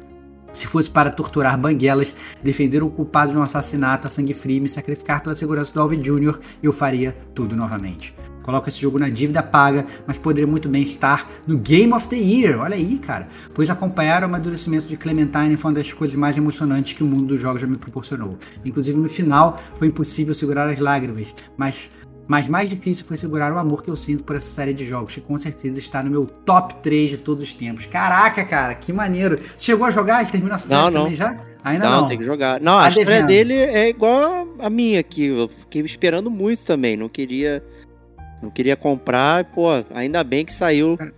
Né, na minha, na minha cabeça eu não joguei os dois últimos. Não joguei esse, mas eu acho que eu não joguei o anterior também. Você não jogou o Final Frontier? Acho que é Final Frontier. É, eu, tu eu não acho que eu jogou. não joguei. Tem até que olhar. Tem que, tem que, é que eu não lembro mais, cara. Tu joga até o texto. Não, tu não jogou, tu não jogou. Que tem outros personagens, totalmente diferentes. É, porque eu joguei. Eu tentei jogar aquele da Michonne, tentei jogar uns estranhos lá. Ah, o da Michonne não precisa, não. Pode ignorar. É, é. Mas, mas realmente, assim. a- a- mas o, o primeiro Walking Dead, ele tá no, tá no meu é. coração, cara. Eu ainda É o acho. primeiro. O primeiro é, o primeiro é do caralho. Se jogar só o primeiro e parar, tá tudo certo. Não tem, tem erro, não. Muito Mas, né, tem É. essa conclusão aí. Vamos, vamos a ver. Tô, tá no meu pipeline pra esse ano aí. Vai fundo. Próxima categoria do Paulo, Diego. Hype do ano, a Plague Tale Requiem. Olha aí, hein? Olha aí. Plague Tale foi a surpresa do ano pra mim em 2019. E nada mais justo do que colocar o hype do ano na sua continuação. A história de Hugo e a Missy era divertidíssima e eu só esperava que mantivesse o mesmo nível de plot nesse segundo jogo. Felizmente, não me decepcionou. A história é ótima, assim como a primeira. A gameplay se baseou bastante no sistema Corre, Colete, Construa, Atira e Esconda, muito conhecido da Last of Us, e apesar de não ser nada novo, não deixa o jogo ser chato o suficiente para dropar por conta disso. Os gráficos são absurdamente lindos e a trilha sonora está emocionante. Fica aqui o meu disclaimer sobre a pseudo premiação oficial de jogos que deu o prêmio de melhor performance para o maluco que dublou o Deus da Guerra e depois ficou duas horas lá discursando no palco, ao invés de dar para a dubladora da Amicia, que deixou literalmente tudo nesse jogo. Todo desespero, todo alívio e toda esperança foi magistralmente transmitida pela Charlotte McBurney. Então, como um bom ouvinte, vou roubar e dar o prêmio de melhor dublagem do GCG para ela. Olha aí, excelente, hein? Muito bom. Muito cara. bom, excelente. Curti, cara. Muito legal. Curti. Não, tá, esse aí eu, eu- temos que jogar com certeza. Temos que jogar, cara. Temos que jogar. Tô, tô muito preparado, cara. É, Próxima categoria, surpresa do ano. Pentiment. Olha aí, Não- hein? É, olha aí, ó. Não foi bem uma surpresa, pois eu esperava que fosse bom, mas a verdadeira surpresa foi a recepção ruim dos tiozão do videogame, que esperavam que as grandes surpresas continuassem o mesmo repertório, todos os anos lançando gigantescos AAA, cheios de nada e gráficos bonitos. Pentiment foi uma jogada ousada, despreocupada, com a opinião pública e com a certeza muito bem recompensada da Obsidian. Para quem esperava um RPG massivo com o Pillars of Eternity ou algo fora da curva do estúdio, depois da compra feita pela Microsoft, viram um jogo com pacing lento e sem piu-piu de arminhas, mas com muita história e muitas referências. Eu, no entanto, achei o jogo maravilhoso, com uma arte diferente do que estamos acostumados a uma mecânica pertencente aos indies e muito nichada. Uma empresa do tamanho da Obsidian apostar em algo assim mostra que ainda há salvação para grandes desenvolvedores e que, e que se se esforçarem, saem IPs inovadoras. Olha aí, cara. Caraca, cara, tô emocionado, cara. Tá, mas Ótima análise, análise. as análises do Paulão estão muito boas, cara. Tô curtindo, tô curtindo. Essa do Benjamin é perfeito, spot on. Pô, É, jogaço, come- gente. Joguem lá. de. Comecei e ainda não, cara, tá, tá foda. Preciso arranjar mais tempo gamer, cara. Tá complicado. Tá faltando Pô, isso tá pra jogar deitado, cara, com o celular na tua cara, meu. Tá Pô. faltando tempo pra jogar, cara. Tá faltando tempo pra jogar. Tá bom, tá bom, tá bom. Vamos lá então aqui. Próximo, chiptune do ano, Midnight Fight Express. Como desenvolver uma trilha sonora e combinasse o tema cyberpunk distópico, cheio de referências e zoeiras, pancadaria total, melhor estilo Jack Chan e um protagonista chamado Cara de Bebê. Bem, Midnight Fire Express parece ter descoberto a fórmula junto ao estilo de, de, do DJ Noise Screen, o mesmo que fez trilhas para My Friend Pedro, trazendo uma soundtrack eletrônica que remete ao drum and bass e ao funk. Não posso dizer que tem uma música especial favorita do game, mas posso com certeza dizer que foi o chiptune do ano para mim. Olha aí, bom. bem fora da curva, bem interessante. Me lembrou, me lembrou, me lembrou muito o vício que eu fiquei no Hotline Miami. É. é porque não sei se parece estilo igual, mas visualmente parece né, aquele combate meio, meio por cima, meio isométrico e Sim, tal, é. coisas todas. A gente já chegou a falar do Midnight Fight Express aqui. É, mas eu lembro que o do Hotline Miami das coisas mais maravilhosas é, foi a trilha sonora também, mas tá aí o prêmio do Paulão pro Midnight Fight Express. Excelente. É, próxima categoria Mestre Platinador. Rocket League, assim como o Rafa, a minha milhetagem do ano foi para Rocket League. Eu não sou muito ligado em platinas, para o desespero dos T-Vox, decidi que vou platinar Cyberpunk 2077 esse ano. Vai ser o primeiro sem ser The Walking Dead que tomei essa decisão. Caraca, cara, sério. Não, na boa. Paulão, Cara, faça qualquer coisa menos esse jogo, meu irmão. Cara, tem é, tanto jogo maneiro pra tu platinar, cara, que loucura. É, mas ele continua. Mas depois de mais de 750. De mais, mas depois de mais de 750 horas jogadas de Rocket League, finalmente o ranking de campeão decidi que merecia completar o game. Inclusive, não consegui achar o Rafa para adicionar ele, mas vou deixar o meu nick aqui para jogarmos juntos um dia. Altair Morhen. Prometo que não vou afundar o game. Cara, fica tranquilo, já vou passar o teu, o teu login aqui para ele, para ele te convidar e jogar com você, cara. Ele Eu tava... passei por e-mail também, escrito direitinho, né? Que a gente fala bobeiraza, às vezes não parece. Não, é isso. É que é, é, que é, bobeira SA. E aí bobeira. a gente fala que fica bobeiraza, né? Mas bobeiraza. é bobeira, bobeira SA, o nick do Rafael. Esse Alter Morre aí já remete ao e-mail anterior lá do nosso amigo, que, que tem Assassin's Creed e The Witcher meu tempo aí no, no nome. Mas é isso aí. E o próximo aí, gente, ó. Vai lá. Flop vai lá. do ano. Stevox agora derrama lágrimas. Shadow of the Colossus. Ah, não, calma aí, cara. Aí, o Paulo tava indo tão bem, cara. Ele tava tirando Ih. 10 na carta dele. Tirou, tirou 12 agora. Cara, não, ele tava indo muito bem, cara. Agora, agora eu admito que caiu a lágrima gamer no meu olho. Vamos ler. Uncharted é 2 pra ele, 11 de 10. É, é engraçado como a nossa mente nos engana. Eu lembro de jogar Shadow of the Colossus no Play 2 no auge dos meus 7 anos e achava ele maravilhoso, incrível. Foi então que tive a brilhante ideia de revisitar o jogo com o um remake feito em 2018. E a decepção não poderia ser maior. O jogo era chato, o protagonista um cuzão egocêntrico, e a gameplay não te dá a sensação de progressão, sendo sempre muito fácil matar os colossos. Foi uma experiência que só não foi pior, pois minha sobrinha de 4 anos sempre palpitava o que eu deveria fazer para matar os monstros e eu só tinha coragem de jogar quando ela vinha aqui em casa, já que o jogo era tão chato que me dava preguiça até de ligar o videogame. Loucura. É, é, assim, eu acho impressionante. Eu com certeza não tive essa impressão. Eu joguei o primeiro do PS2, me amarrei, joguei depois o remake, me amarrei mais ainda. Depois você zera, você abre o modo mais difícil, que você é mais difícil matar os, os colossos, né? Você tem é, você Colosse, talvez, né? Pra é, Colosse, né? Aqui. Colosse, pagar de culto você, você fica mais difícil matar os Colossi, né? E e é muito divertido, cara. Eu gosto, eu gostei. Mas é isso aí, cara. Gamer como a gente é assim, a gente não vai concordar em tudo, né, cara? A diferença é só que eu tô certo, ele tá errado. Mas tá Ih, não, ele tá certíssimo. Chato pra dedéu esse jogo. É isso, cara. Muito bom, muito bom. É, próximo, próximo, próxima, próxima categoria do Paulão Podcast do ano detonando agora dos ouvintes. Acho que nem preciso me estender muito sobre isso, pois na própria cartinha do podcast já expliquei. Dando um breve resumo, vocês são o único programa que já vi fazer um, um episódio comunitário, incluindo a gente nos fazendo parte do podcast. São por essas e outras atitudes que vocês são o único podcast que esperançosamente escuto praticamente no mesmo dia que sai o episódio. Por favor, nunca mudem a consideração com os ouvintes. Isso pode não fazer de vocês os mais populares, mas para mim faz de vocês os melhores. Se a pandemia trouxe algo de bom, foi a adição do Gamer Como a Gente na minha vida. Pô, Caraca, isso aí cara, foi melhor que... cartinha, best, best letter. Caraca, cara, que emoção, cara. Juro, fiquei todo arrepiado aqui, cara. Muito maneiro, que palavras sinceras e emocionantes. Não, brigadão mesmo. E a gente é popular sim, porque a gente, né, vocês estão sempre com a gente, então não importa muita gente. O que importa são as melhores pessoas mandando cartinha. Muito bom. É isso. É, próximo prêmio aqui, o prêmio Baixa Renda. Olha aí, Yoko's Island Express. Assim como mandei outra cartinha, Yoko's Island Express é um jogo que combina Metroidvania e Pinball, e não poderia ser melhor. O protagonista, uma espécie de besouro que vira o Sedex de uma ilha, é responsável por dar continuidade às entregas que o antigo entregador não concluiu.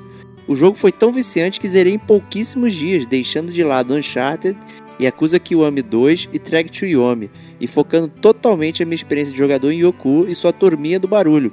Se eu pudesse indicar qualquer um dos jogos que mencionei até aqui, indicaria Yoku's Island Express, pois é um jogo divertido, fácil e de boa recepção a novos jogadores no estilo Metroidvania. Muito legal. Muito legal. Eu lembro dessa sua cartinha. Olha aí, cara, muito legal aí. Mais uma opção, quem quiser jogar um indie maneiro, tá aí a sugestão do Paulão, Yoko's Island Express. E para terminar, a última categoria dele, né, não podia faltar, Game of the Year. Ele elegeu Detroit Become Human, lembrando que aqui o Gamer Como a Gente, o jogo do ano, não precisa ter sido lançado nesse ano, né? Basta você apenas ter jogado esse ano o jogo, né? A gente sabe que Gamer Como a Gente muitas vezes não consegue jogar o jogo no ano do lançamento, né? Então, para ser justo, é, o Gamer Como a Gente, a gente elege o que a gente joga. É isso né? aí. Então, o jogo do ano para o Paulo aqui foi o Detroit Become Human. E ele falou o seguinte: o Game of the Year de 2022 foi não somente o GOTY desse ano, mas o Game of My Entire Life. Caraca, o jogo da vida do cara. Eu me, eu me vi imerso na história de uma forma que nunca fiquei antes. Cada decisão, quando possível, eu demorava horas pensando no que poderia acarretar, tanto na vida do personagem quanto na vida dos outros envolvidos. O gráfico perfeito, a ingenuidade robótica do Connor misturada com um quê de malícia de inteligência artificial prestes a se rebelar, a inocência da cara, que já se rebelou e foi reformatada, e a liderança de Marcos, que declara rebeldia a plenos pulmões. Detroit Become Human é um dos jogos que realmente me deu a impressão de ser o detentor do poder da escolha do mundo, coisa que muitos jogos prometem e não cumprem. A história em si é muito cativante e totalmente palpável em um futuro distópico próximo. Para quem ainda não teve a oportunidade de jogar e se amedronta por experiências como Until Dawn ou Beyond Two Souls, esqueça tudo que esses jogos te prometeram e não cumpriram. Deem uma chance para os droids e se aventurem por Detroit. Obrigado mais uma vez pela oportunidade de conversar, mesmo que indiretamente com outros fãs de jogos, que venham mais anos e mais interação de gamer como a gente. Caraca, que carta maneira, muito legal, muito bom saber do Detroit. Temos podcast do Detroit. Ele falou de outros jogos da Quantic, não falou de Heavy Rain. É. Fiquei surpreso. Paulão, se você não jogou, jogue Heavy Rain, né? É muito divertido também. É... E é isso, né? Bela carta aí. É, Bela fiquei carta. feliz. Quero ver outros gamers mandando também os seus campeões do GCG Awards, pô. Isso é- eu quero ver também, aí. cara. É, se quiserem justificar, justifique. Se não quiser, é só botar a lista, não tem problema. Se, se não, não tiver jogo pra preencher todas as categorias também, não tem É problema. isso, quero mandar só Game of the Year, Podcast of the Year. Manda. É isso aí, quero- é isso. É. Cara, não, não existe regra. Não existe regra. A regra é fale com a gente. A gente quer É receber a isso sua aí. carta. Se você está escutando esse podcast agora e você nunca mandou a sua carta pro gamer como a gente, você está errado. Mande a carta agora. Nós queremos cartinhas de ouvintes, principalmente aqueles que nunca mandaram. Olha só que maneiro, né? Olha ouvintes novos interagindo com ouvintes de, de velha, da velha guarda. Olha que maneiro. Vamos aumentar essa comunidade. Escreva sua carta para gamercomagente.gmail.com. É isso aí. Então estamos aqui com uma hora e 12 minutos, talvez, de podcast, só falando com vocês. Então, É isso. muito obrigado a todos que participaram. Suas cartinhas que não entraram foram lidas com carinho e já estão selecionadas para ingressarem nos próximos episódios. E é isso aí. Vamos agora aos principais lançamentos de fevereiro de 2023. Olha aí, tem bastante coisa, Stevox. Tem bastante coisa. A gente começa de cara aí no dia 1 de fevereiro o lançamento. Já foi lançado, né? A gente tá gravando É. um pouco depois. É... Football Manager é, 2023 para PS5, digo, né? Um famoso manager de futebol que você é o técnico e dita as decisões, cara. Sou muito fã desde a época do LFoot, cara. É, eu, eu nunca fui muito fã, não, confesso. É, sempre vi a galera jogando, ficar comentando, mas eu nunca, nunca participei das paradas. Então eu não tenho nostalgia como jogo, mas tenho curiosidade de saber como, como, como é que tá hoje, né? Com, com Cara, tá, essa área tá, de gráficos tá- lindos e tudo tá mais. muito moderno, cara. Tá muito moderno, tem gráficos lindos, pode fazer tudo. Você vai pra coletiva, você dá entrevista, é cheio de papagaiada, cara. Agora Pô, parece maneiro, hein? é imersão total, cara. Imersão total e é quem gosta de jogar, quem gosta de futebol, não só do jogo em si, né? Quem gosta, quem é fã de futebol, do, do, do ambiente do futebol, Uhum. Sempre curte esses jogos de manager. Eu Acho que vale a É pena. legal, pra quem- é. Essa questão do ambiente bem, bem colocado, né? Não é só sobre jogar, né? Eu acho que tinha umas versões do FIFA que você podia ser o técnico também. Não sei se ainda tem até hoje. Mas acaba que é um módulo, né? Não é tão robusto como um jogo inteiro, né? É isso. É, Próximo game. Próximo game, Chef Life, a Restaurant Simulator, simulador de restaurante para PC, PS4, PS5, Xbox é, e Switch. Lançamento também no dia 2 de fevereiro. Cara, é, é o jogo que você vira o Masterchef, né, cara? Eu vi, eu tava vendo fotos do jogo, vendo imagens do jogo. Você tem, inclusive, tem a, a The Al Forno Edition, cara. Ao forno. Caraca, cara, muito louco, cara. Esse é o é- dente, né? Mas É, cara, tem, tem. Então, assim, é um jogo de comida que você fica lá. Eu acho engraçado esse, esse jogo de simulação de realidade, né, cara? Que assim, tem jogo que você simula que você tá trabalhando, que você tá cortando grama, que você tá limpando coisa, né? Ah, O jogo que você simula que você é cirurgião. Tá cheio desses simuladores e agora vem aí um simulador de comida, né? Que você vira o Masterchef. Que loucura. Não é overcooked, né? Então você pode fazer as coisas talvez com calma ali. É isso, é isso, é isso. Talvez, não sei como é que é, não sei É. como é que é, o- é o gameplay, se joga bem ou se joga mal, mas se você gosta de cozinhar, se você é cozinheiro profissional, por favor, jogue Chef Life e mande pra gente a sua opinião, que a gente quer saber se o jogo é bom ou se o jogo é ruim. Fiquei É curioso. isso aí. É, Próximo game aí na área, hein? Próximo game, Deliver Us Mars, cara, que é aí a continuação do, do Deliver Us Moon, né? Que, que Deliver Us the Moon que. que é, Tu chegou a jogar? Cheguei, cheguei a jogar, pô. Cheguei a jogar. Chegamos a falar, inclusive, do Detonando Agora. Ah, foi detonando agora, é. Falei do verdade. Detonando Agora, o Deliverance Moon e agora o Deliverance Mars, né? É o mesmo estúdio. Não li absolutamente nada do jogo, que eu não quero me spoilerizar. O primeiro jogo, ele é totalmente, somente sobre história. Não tem combate, não tem nada. É praticamente um walking simulator, né? É é uma história bem legal. Poucos puzzles, mas todos bem divertidos. E tô curioso, cara. Não sei se vai ser uma sequência direta, não sei se vai ser no mesmo universo, né? Mas tá aí. Quem jogou o Deliverance Moon tem aí o Deliverance Mars agora. Eu Moon, acho que tá, ainda tá na, na- no extra, né? No PSN extra lá. Ah, tá no PSN Extra de graça pra galera poder jogar se quiser, né? Pô, tem aí excelente. Próximo game. Fashion Police Squad, hein, Stevox? Caraca, cara, cara, isso é uma loucura. Esse é um jogo retrô, FPS, né? É, eu visualmente achei até meio estranho, que é um, que é um literalmente um FPS pixelado, que aparentemente você tem que lutar contra o péssimo gosto da moda. É, não sei como vai funcionar, né? Mas se você é fashionista, talvez seja legal. Se você gosta de, de atirar em jogos de primeira pessoa e você é fashionista, talvez esse seja o jogo pra você. Então, Fashion Police Squad, né? O esquadrão policial fashion. Né? É. Então, que loucura. que loucura. Então, de repente você não pode atirar em pessoas que, que, que, que estão bem vestidas, né? Tem que ser só cara, a eu não galera sei, que- cara. Eu, eu fui ver o trailer do jogo, você via, sabe, pessoas em pixel art vindo atrás de você e você atirando pessoas de terno, pessoas de, de, de salto alto e tal, e a pessoa tá atirando frenética, eu não entendi direito o que a pessoa tava fazendo, mas realmente tá aí um jogo curioso, né, É. pra, pra galera experimentar aí o Fashion Police Squad. Ah, tem um criminoso aqui, inclusive, que é ele usar meias com chinelos, né? Que Olha é um aí. clássico, inclusive. Olha aí, olha aí, olha, Absurdo. olha aí, cara, olha aí. Cara, Não cara, cometeu se- nenhum crime. Não, o único crime é você andar com meia molhada, cara. É, É. Esse é o crime, cara. Meia molhada é o que não dá, cara. Não dá, não dá. Isso aí é, É, impossível. próximo jogo, lançamento do Life Strange 2 pra Switch. E aí, Diego, você que é um fã inverterado de Life Strange? Não, não peguem. Bem Não sincero, né, cara? Bem Não sincero. Cara, eu achei o Life Strange 2 praticamente insuportável. É, eu joguei o Muito início, traumático. fui obrigado a parar de tão insuportável. Olha que eu tava numa época mestre platinador e nem a platina fácil do Life Strange me fez continuar. Achei a É, não, é. é. Se for pra jogar um, jogue o True Colors, que é bem legalzinho. Bem mais interessante. E tá É. disponível no Game Pass, eu acho ainda, se não me engano. Olha aí. Próximo jogo, lançamento de 10 de fevereiro é, de 2023, talvez seja aí o mais esperado da lista, quem sabe. É, é, o Hogwarts Legacy. Olha aí, é o jogo do Harry Potter. Né? Já, fomos, já comentamos muito ele aqui no Gamer Como a Gente. É um jogo que está sendo polêmico, que ao mesmo tempo que tá, tem muita gente falando bem, tem muita gente cancelando o jogo por conta da postura transfóbica da, da, da J.K. Rowling, né? É, que deu umas declarações aí, né, um pouco infelizes para dizer o mínimo.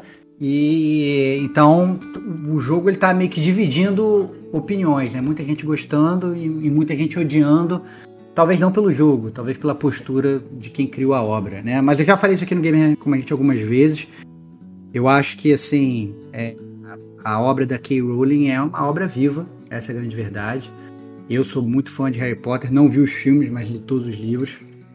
É, e eu com certeza não apedrejaria o jogo só por conta de opiniões enviesadas de quem escreveu a obra lá atrás, né? Então eu acho que é, tem muita gente que está por trás do jogo, tem desenvolvedor, tem produtora, tem todas as pessoas que programaram o jogo, né? Tem uma puta equipe que, que depende de, de emprego, depende do jogo performar bem. Eu acho que a gente tem que jogar o jogo pelo jogo. Se o jogo é bom, batam palmas. Se o jogo for ruim, né? Joguem ovos. Eu acho que não tem, não tem muito erro, é assim que eu julgaria os jogos e sinceramente eu tô ansioso, tô vendo muita gente falando bem.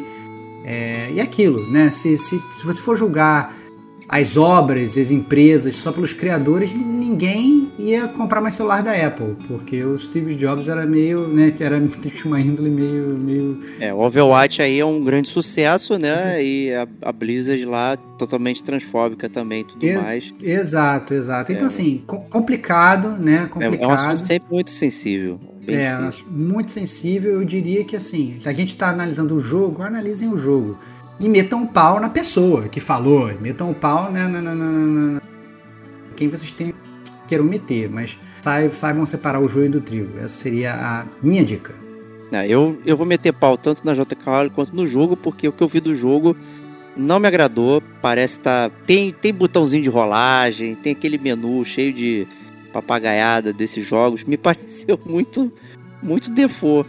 Cara, né? Tá eu... bem linha com Assassin's Creed Origins. Cara, eu vi muita gente, eu vi muita gente falando, falando bem do universo, cara. Falando que, assim, para quem é fã de Harry Potter, você consegue. É, eu acho que esse que é o lance, né? O pulo do gato, né? Você tá é. num lugar ali que parece mágico e tudo mais, mas. Pô, meu, não quero perder meu tempo catando. É, sei lá, mandrágoras, não sei, 200 mandrágoras e tal. É, mas eu não sei. É aí você.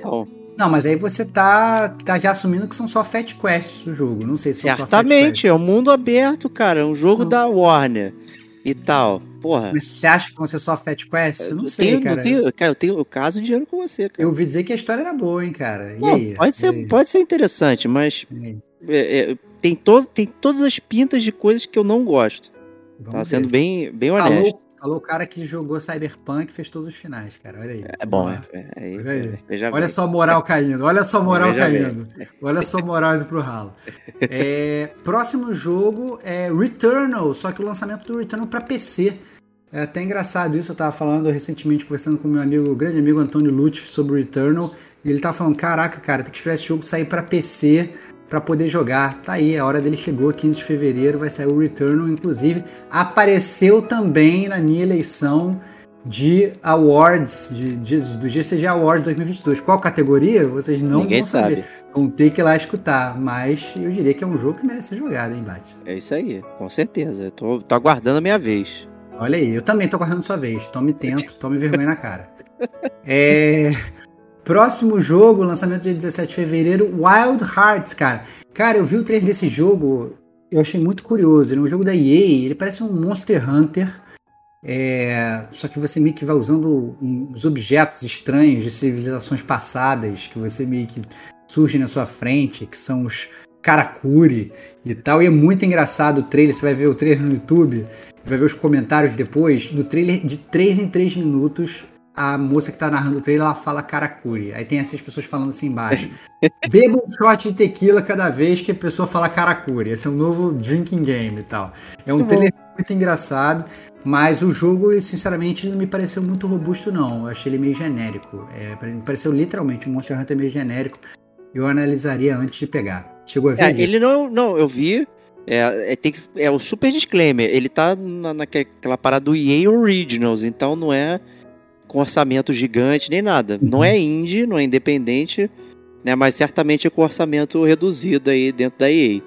Né? Já houve outros jogos da EA Originals aí e tudo mais, com sucessos né, é, medianos aí. Então, assim, vão, vão com calma. Provavelmente deve aparecer em algum momento lá na EA Play, barra Game Pass e tal. E aí podem experimentar. Né? Eu fiquei bom. com essa vibe também que você falou de Monster Hunter, de Turok, porque tem uma, uns monstros assim e tal, enfim, tem floresta. É, mas vão com calma, né, pra, pra ele. É, próximo jogo, lançamento dia 21 de fevereiro, Atomic Heart.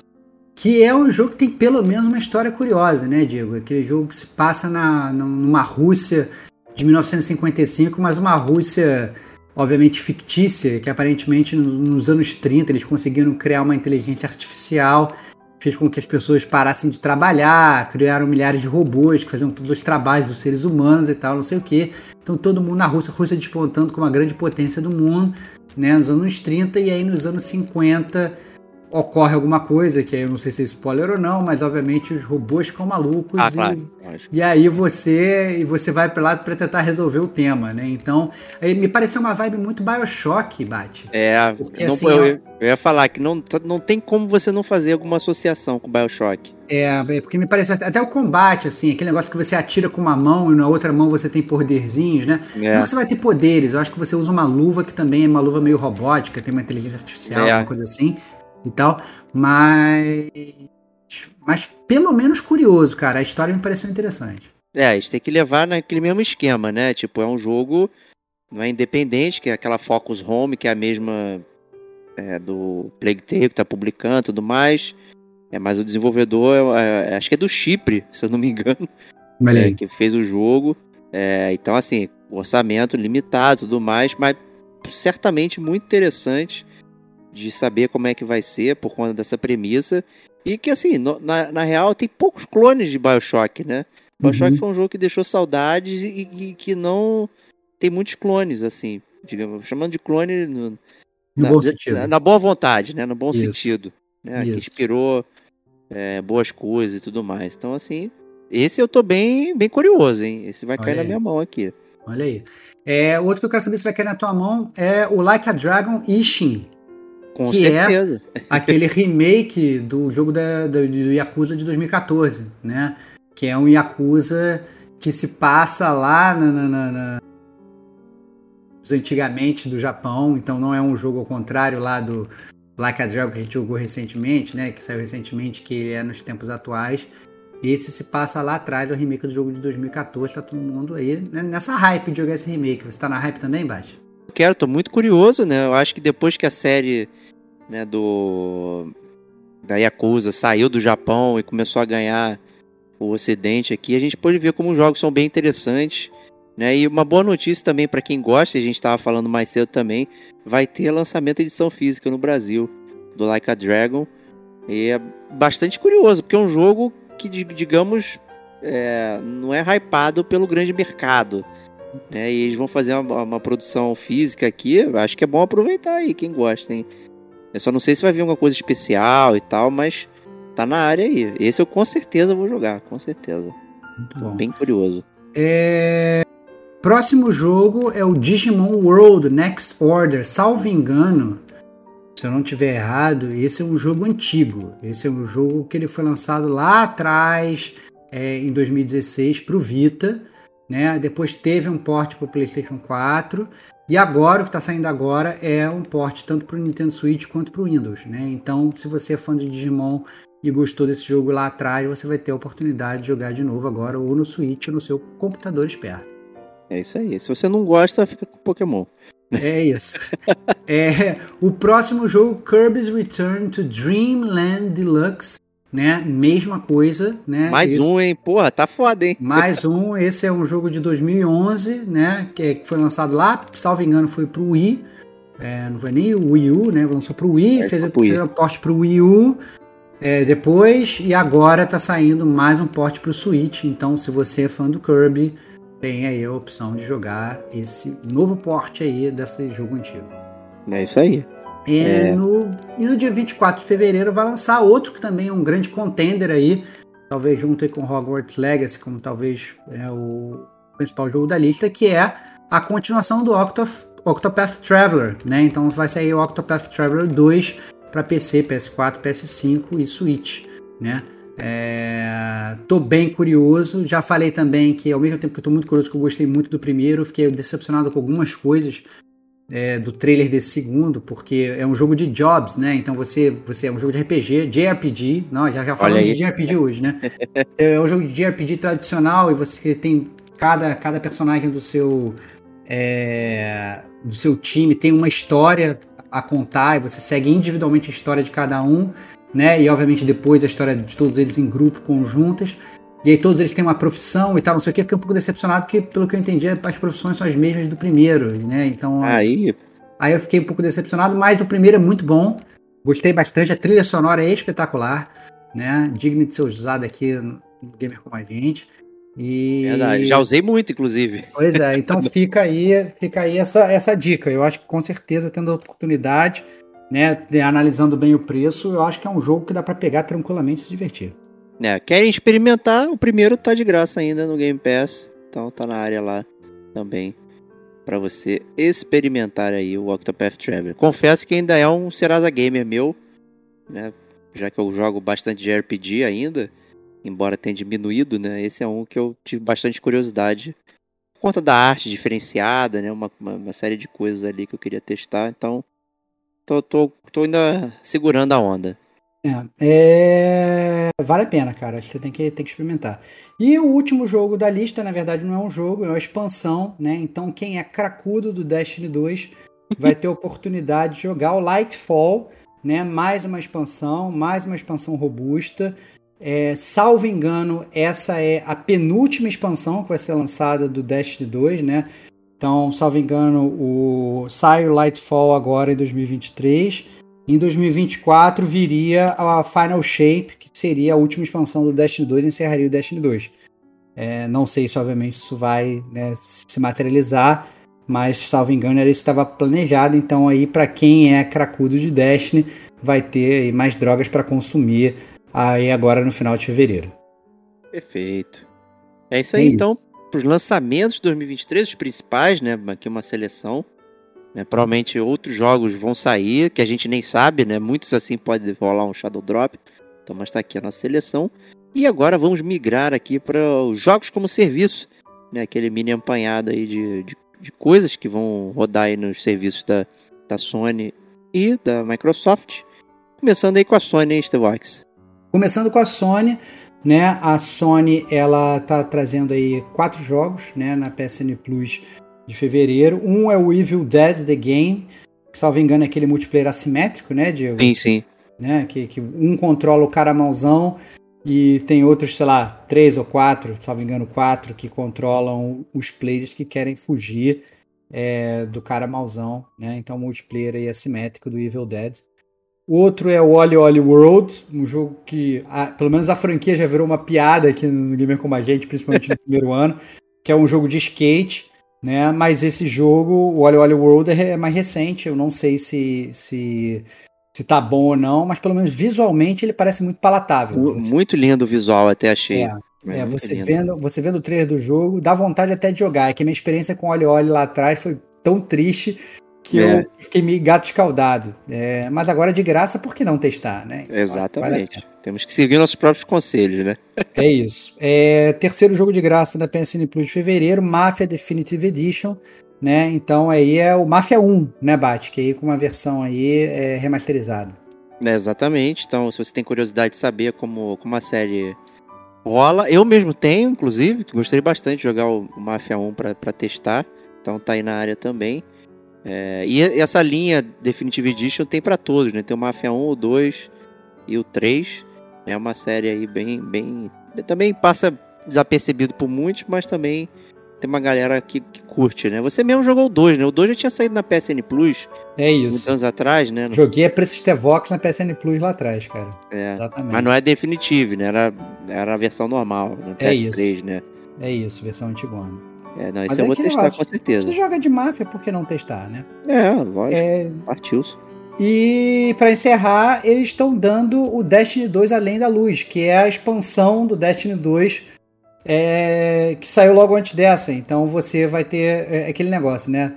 Aquele, aquele cara cracudo que tá mais longe das drogas há mais tempo, né? Então ele vai lá, baixa a expansão antiga, fica com, com vontade de experimentar a droga nova para você comprar Destiny 2 Lightfall, que sai no, início de- no final desse mês, né? Então eles dão no início do mês para você jogar, ficar desesperado no final do mês querer comprar a expansão nova, né? Então É, bem, é bem, bem pontuado, né? bem pontuado, é, assim, um jogo, jogo de graça, entre aspas, estratégico. Lembrando que essa PSN Plus que a gente está falando é a PSN Plus Essentials, é aquele Essentials. PSN Plus preço mais básico, são aqueles jogos que você baixa, depois que você baixa, eles são sempre seus, eles não desaparecem desde que você tenha assinatura da PSN Plus.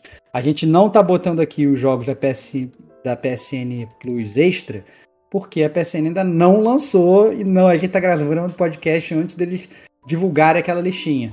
Né? Então a PSN tem feito essa sacanagem com a gente. A gente grava o podcast, Sempre, passa sempre. três dias eles já eles anunciam os jogos. Né? Então pedimos desculpa aí para os gamers, mas fiquem aí atentos às redes sociais da Sony, caso vocês queiram ver os jogos de graça da PSN Plus Extra. É, É, Jogos da Game Pass, mesma coisa, né? Então, Game Pass, ela, geralmente, ela vai anunciando jogos picados. A gente tem só o início da lista do mês, né? Mas é, eu acho que talvez o maior de todos é justamente o Atomic Heart, que foi ju- é. justamente esse que a gente falou agora, que é o jogo da União Soviética. A gente tá curioso, similar ao Bioshock e tudo. Similar, né? Pelo menos, né, virtualmente. Eu tô falando que é o mesmo jogo, não.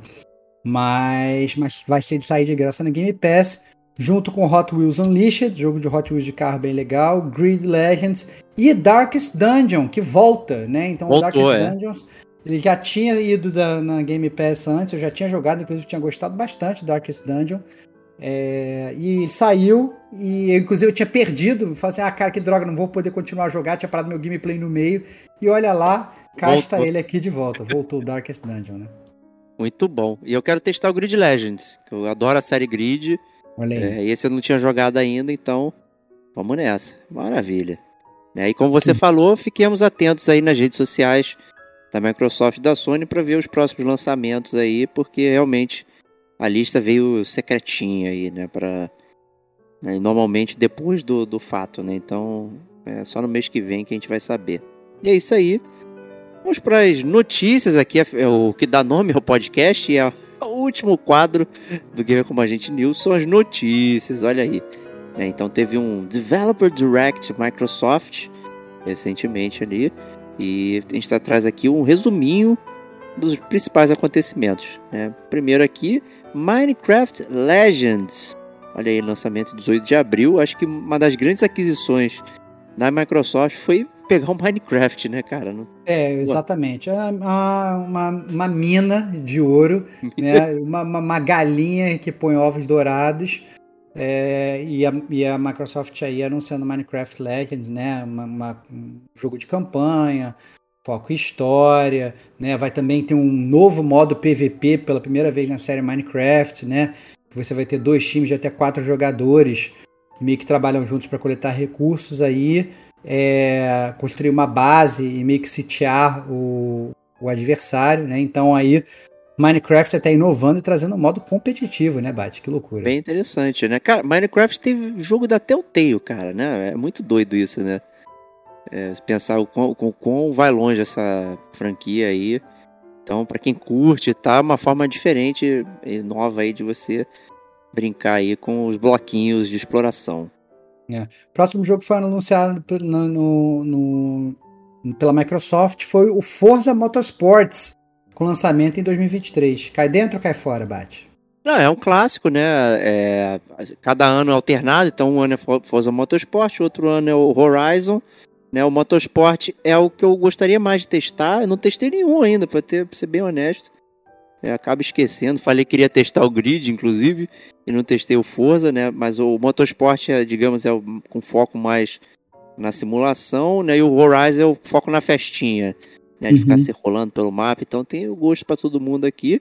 E vai estar, obviamente, até disponível pro Game Pass aí no, no cloud, né? Então, certeza que eu vou dar um new game ali pra testar. Olha aí. É, próximo lançamento é o Hi-Fi Rush, que tá, né, na modinha, né, Diego? Na modinha, foi o Shadow Drop aí. Isso. É, ninguém esperava, de repente, pum, pintou esse jogo sem anúncio, sem trailer, sem nada.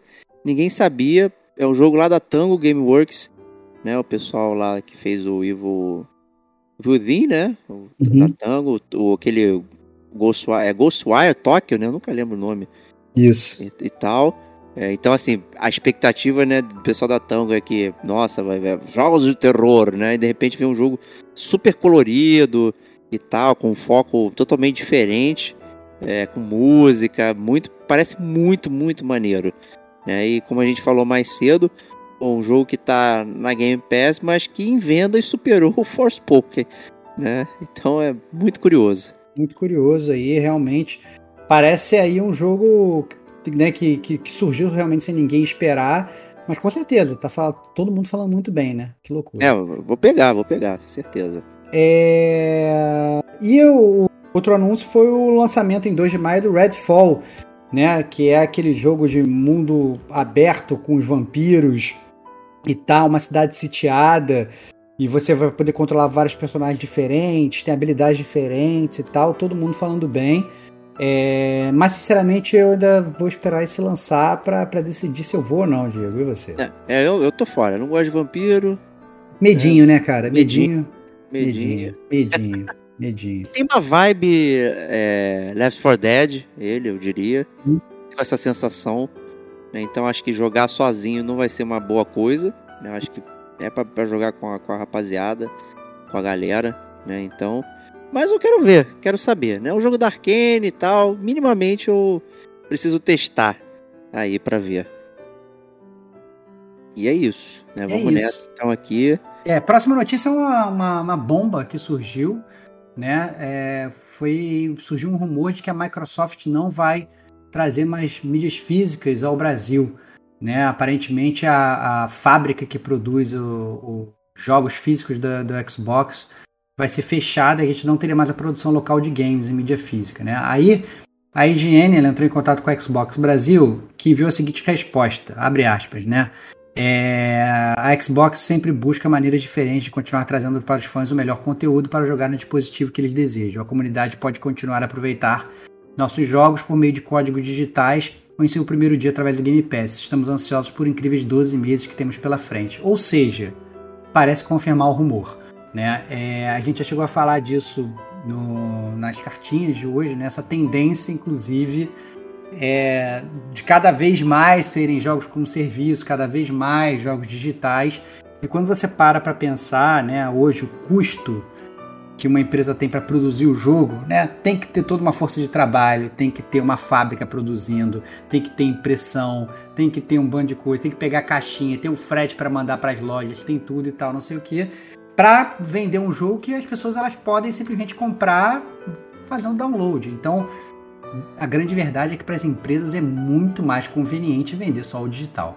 Né? É, isso para mim é muito claro e eu acho que, desculpa, essa é a tendência. Eu acho que, na verdade, é, o que a Microsoft deve ter feito, eu acho que ninguém fecha uma fábrica de graça. Né? Eu acho que assim, se o negócio de mídia física estiver sendo muito lucrativo aqui no Brasil, eles manteriam a fábrica aberta e continuariam vendendo. Deve ter tido um estudo de caso aí, eles devem ter falado, cara, a gente está gastando X milhões de reais para manter essa fábrica aberta e a gente não ganha, a gente não consegue nem cobrir o nosso prejuízo. Então vamos fechar e vamos vender só online. Não duvido nada que tenha sido isso, né? Então, Tem um ponto É a se considerar, que potencialmente o, o videogame mais vendido da Microsoft no Brasil é o Series S, que não tem disco. olha aí. Pois é, Né? exatamente, exatamente. Mas, Então, mas aí não, e esse é o ponto, né, cara? Isso. esse é o ponto. Por que, que eu vou vender discos que o meu videogame mais vendido não tem disco? É isso, é isso, é, É. isso. Não, não, não faz, não faz realmente sentido. Realmente não faz sentido. Eu acho que é uma decisão logística. Então, eu acho que até a galera pode espernear, falar: caraca, agora não vou ter opção e tal. É, mas são os novos tempos. É isso aí, entendeu? É, é assim que as coisas funcionam. Infelizmente. Foi muita. A surpresa veio, mas tipo, aí a pessoa olha e fala, ué, mas o meu videogame não tem nem disco. É né? isso. Eu nem tenho videogame.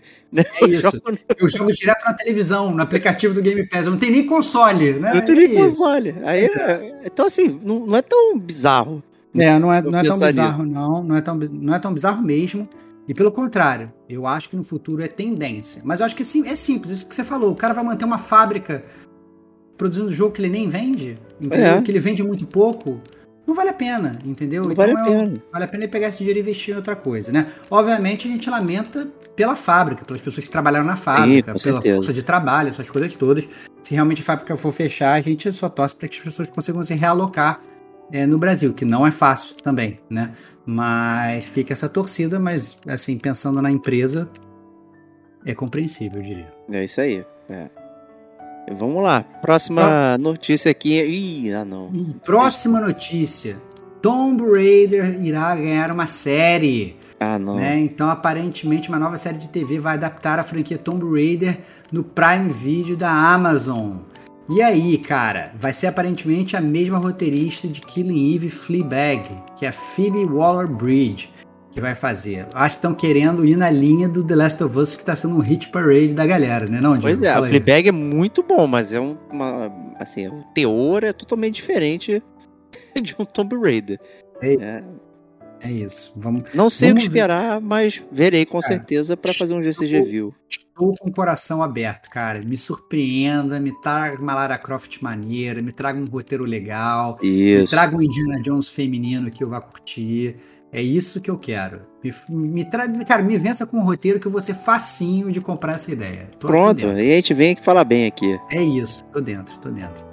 É, próxima notícia: suporte para Marvel Avengers vai chegar ao fim, né? Então, aquele jogo que foi lançado lá em 2020, o Marvel Avengers é, da Square, da Crystal Dynamics, aparentemente ele vai encerrar as portas, né? É, vai, aparentemente estão aí é, se preparando para lançar um capítulo final para o jogo, né? E vão, vão tirar os servidores todos, né? Um jogo que você consegue jogar online. Inclusive vai ser removido da loja do Xbox em setembro. Né? Ou seja, literalmente morreu. Olha aquilo que a gente estava falando lá atrás, é. na cartinha dos ouvintes, sobre os jogos não serem mais seus, cara. Olha aí, você foi lá, comprou o jogo. É isso, o jogo é todo online, desativou o servidor, você não vai poder jogar mais, vai nem poder comprar mais. É isso aí, perdeu o Playboy. Olha aquela parada que a gente estava falando. Tá certo que é uma porcaria, mas é a sua porcaria que você Cara, comprou, né? é, é, cara, eu vou te falar, eu joguei. Eu é, sei. Eu joguei. Eu, eu achei se você gosta de Marvel, é divertidinho, cara. Não é um é, jogo. É um, é um jogo. É um jogo, é um jogo. Não é, não é um jogo que você fala, nossa, que maravilha, sabe? Mas é bonitinho, é, sabe? É, eu achei tranquilo. Não é um jogo que vale um preço no AAA, é um jogo que vale a preço de Tevox, vale jogar e tal. Inclusive joguei ele a preço de Tevox, não, não gastei um real nele. E o pouco que eu joguei eu achei divertido. Inclusive fiz o modo história e tal, não sei o que. Foi tranquilo. Mas... É, o... Isso aí também deve ser não só pelo jogo não ter sido um sucesso, porque a Crystal Dynamics foi vendida, né, para Square é isso, né? Então, é isso.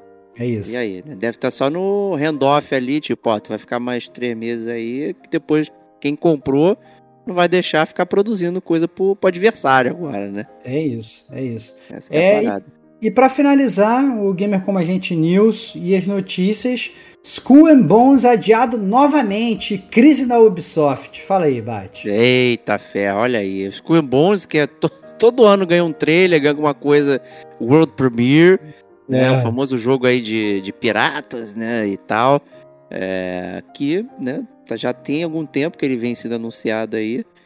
E nunca, nunca sai. Né? E a Ubisoft, ele tá num momento bastante complicado aí, né? Tem aliás, não só a Ubisoft, mas no, no mundo da tecnologia tem rolado bastante demissões em massa, né? Tudo mais. Tem sido problemático aí, como, como a gente está vendo essas coisas. É... É, mas aparentemente, né, é, a, a, Ubisoft, obviamente, como qualquer empresa, ela tinha uma projeção de vendas para 2022 e ficou muito abaixo do que ela esperava.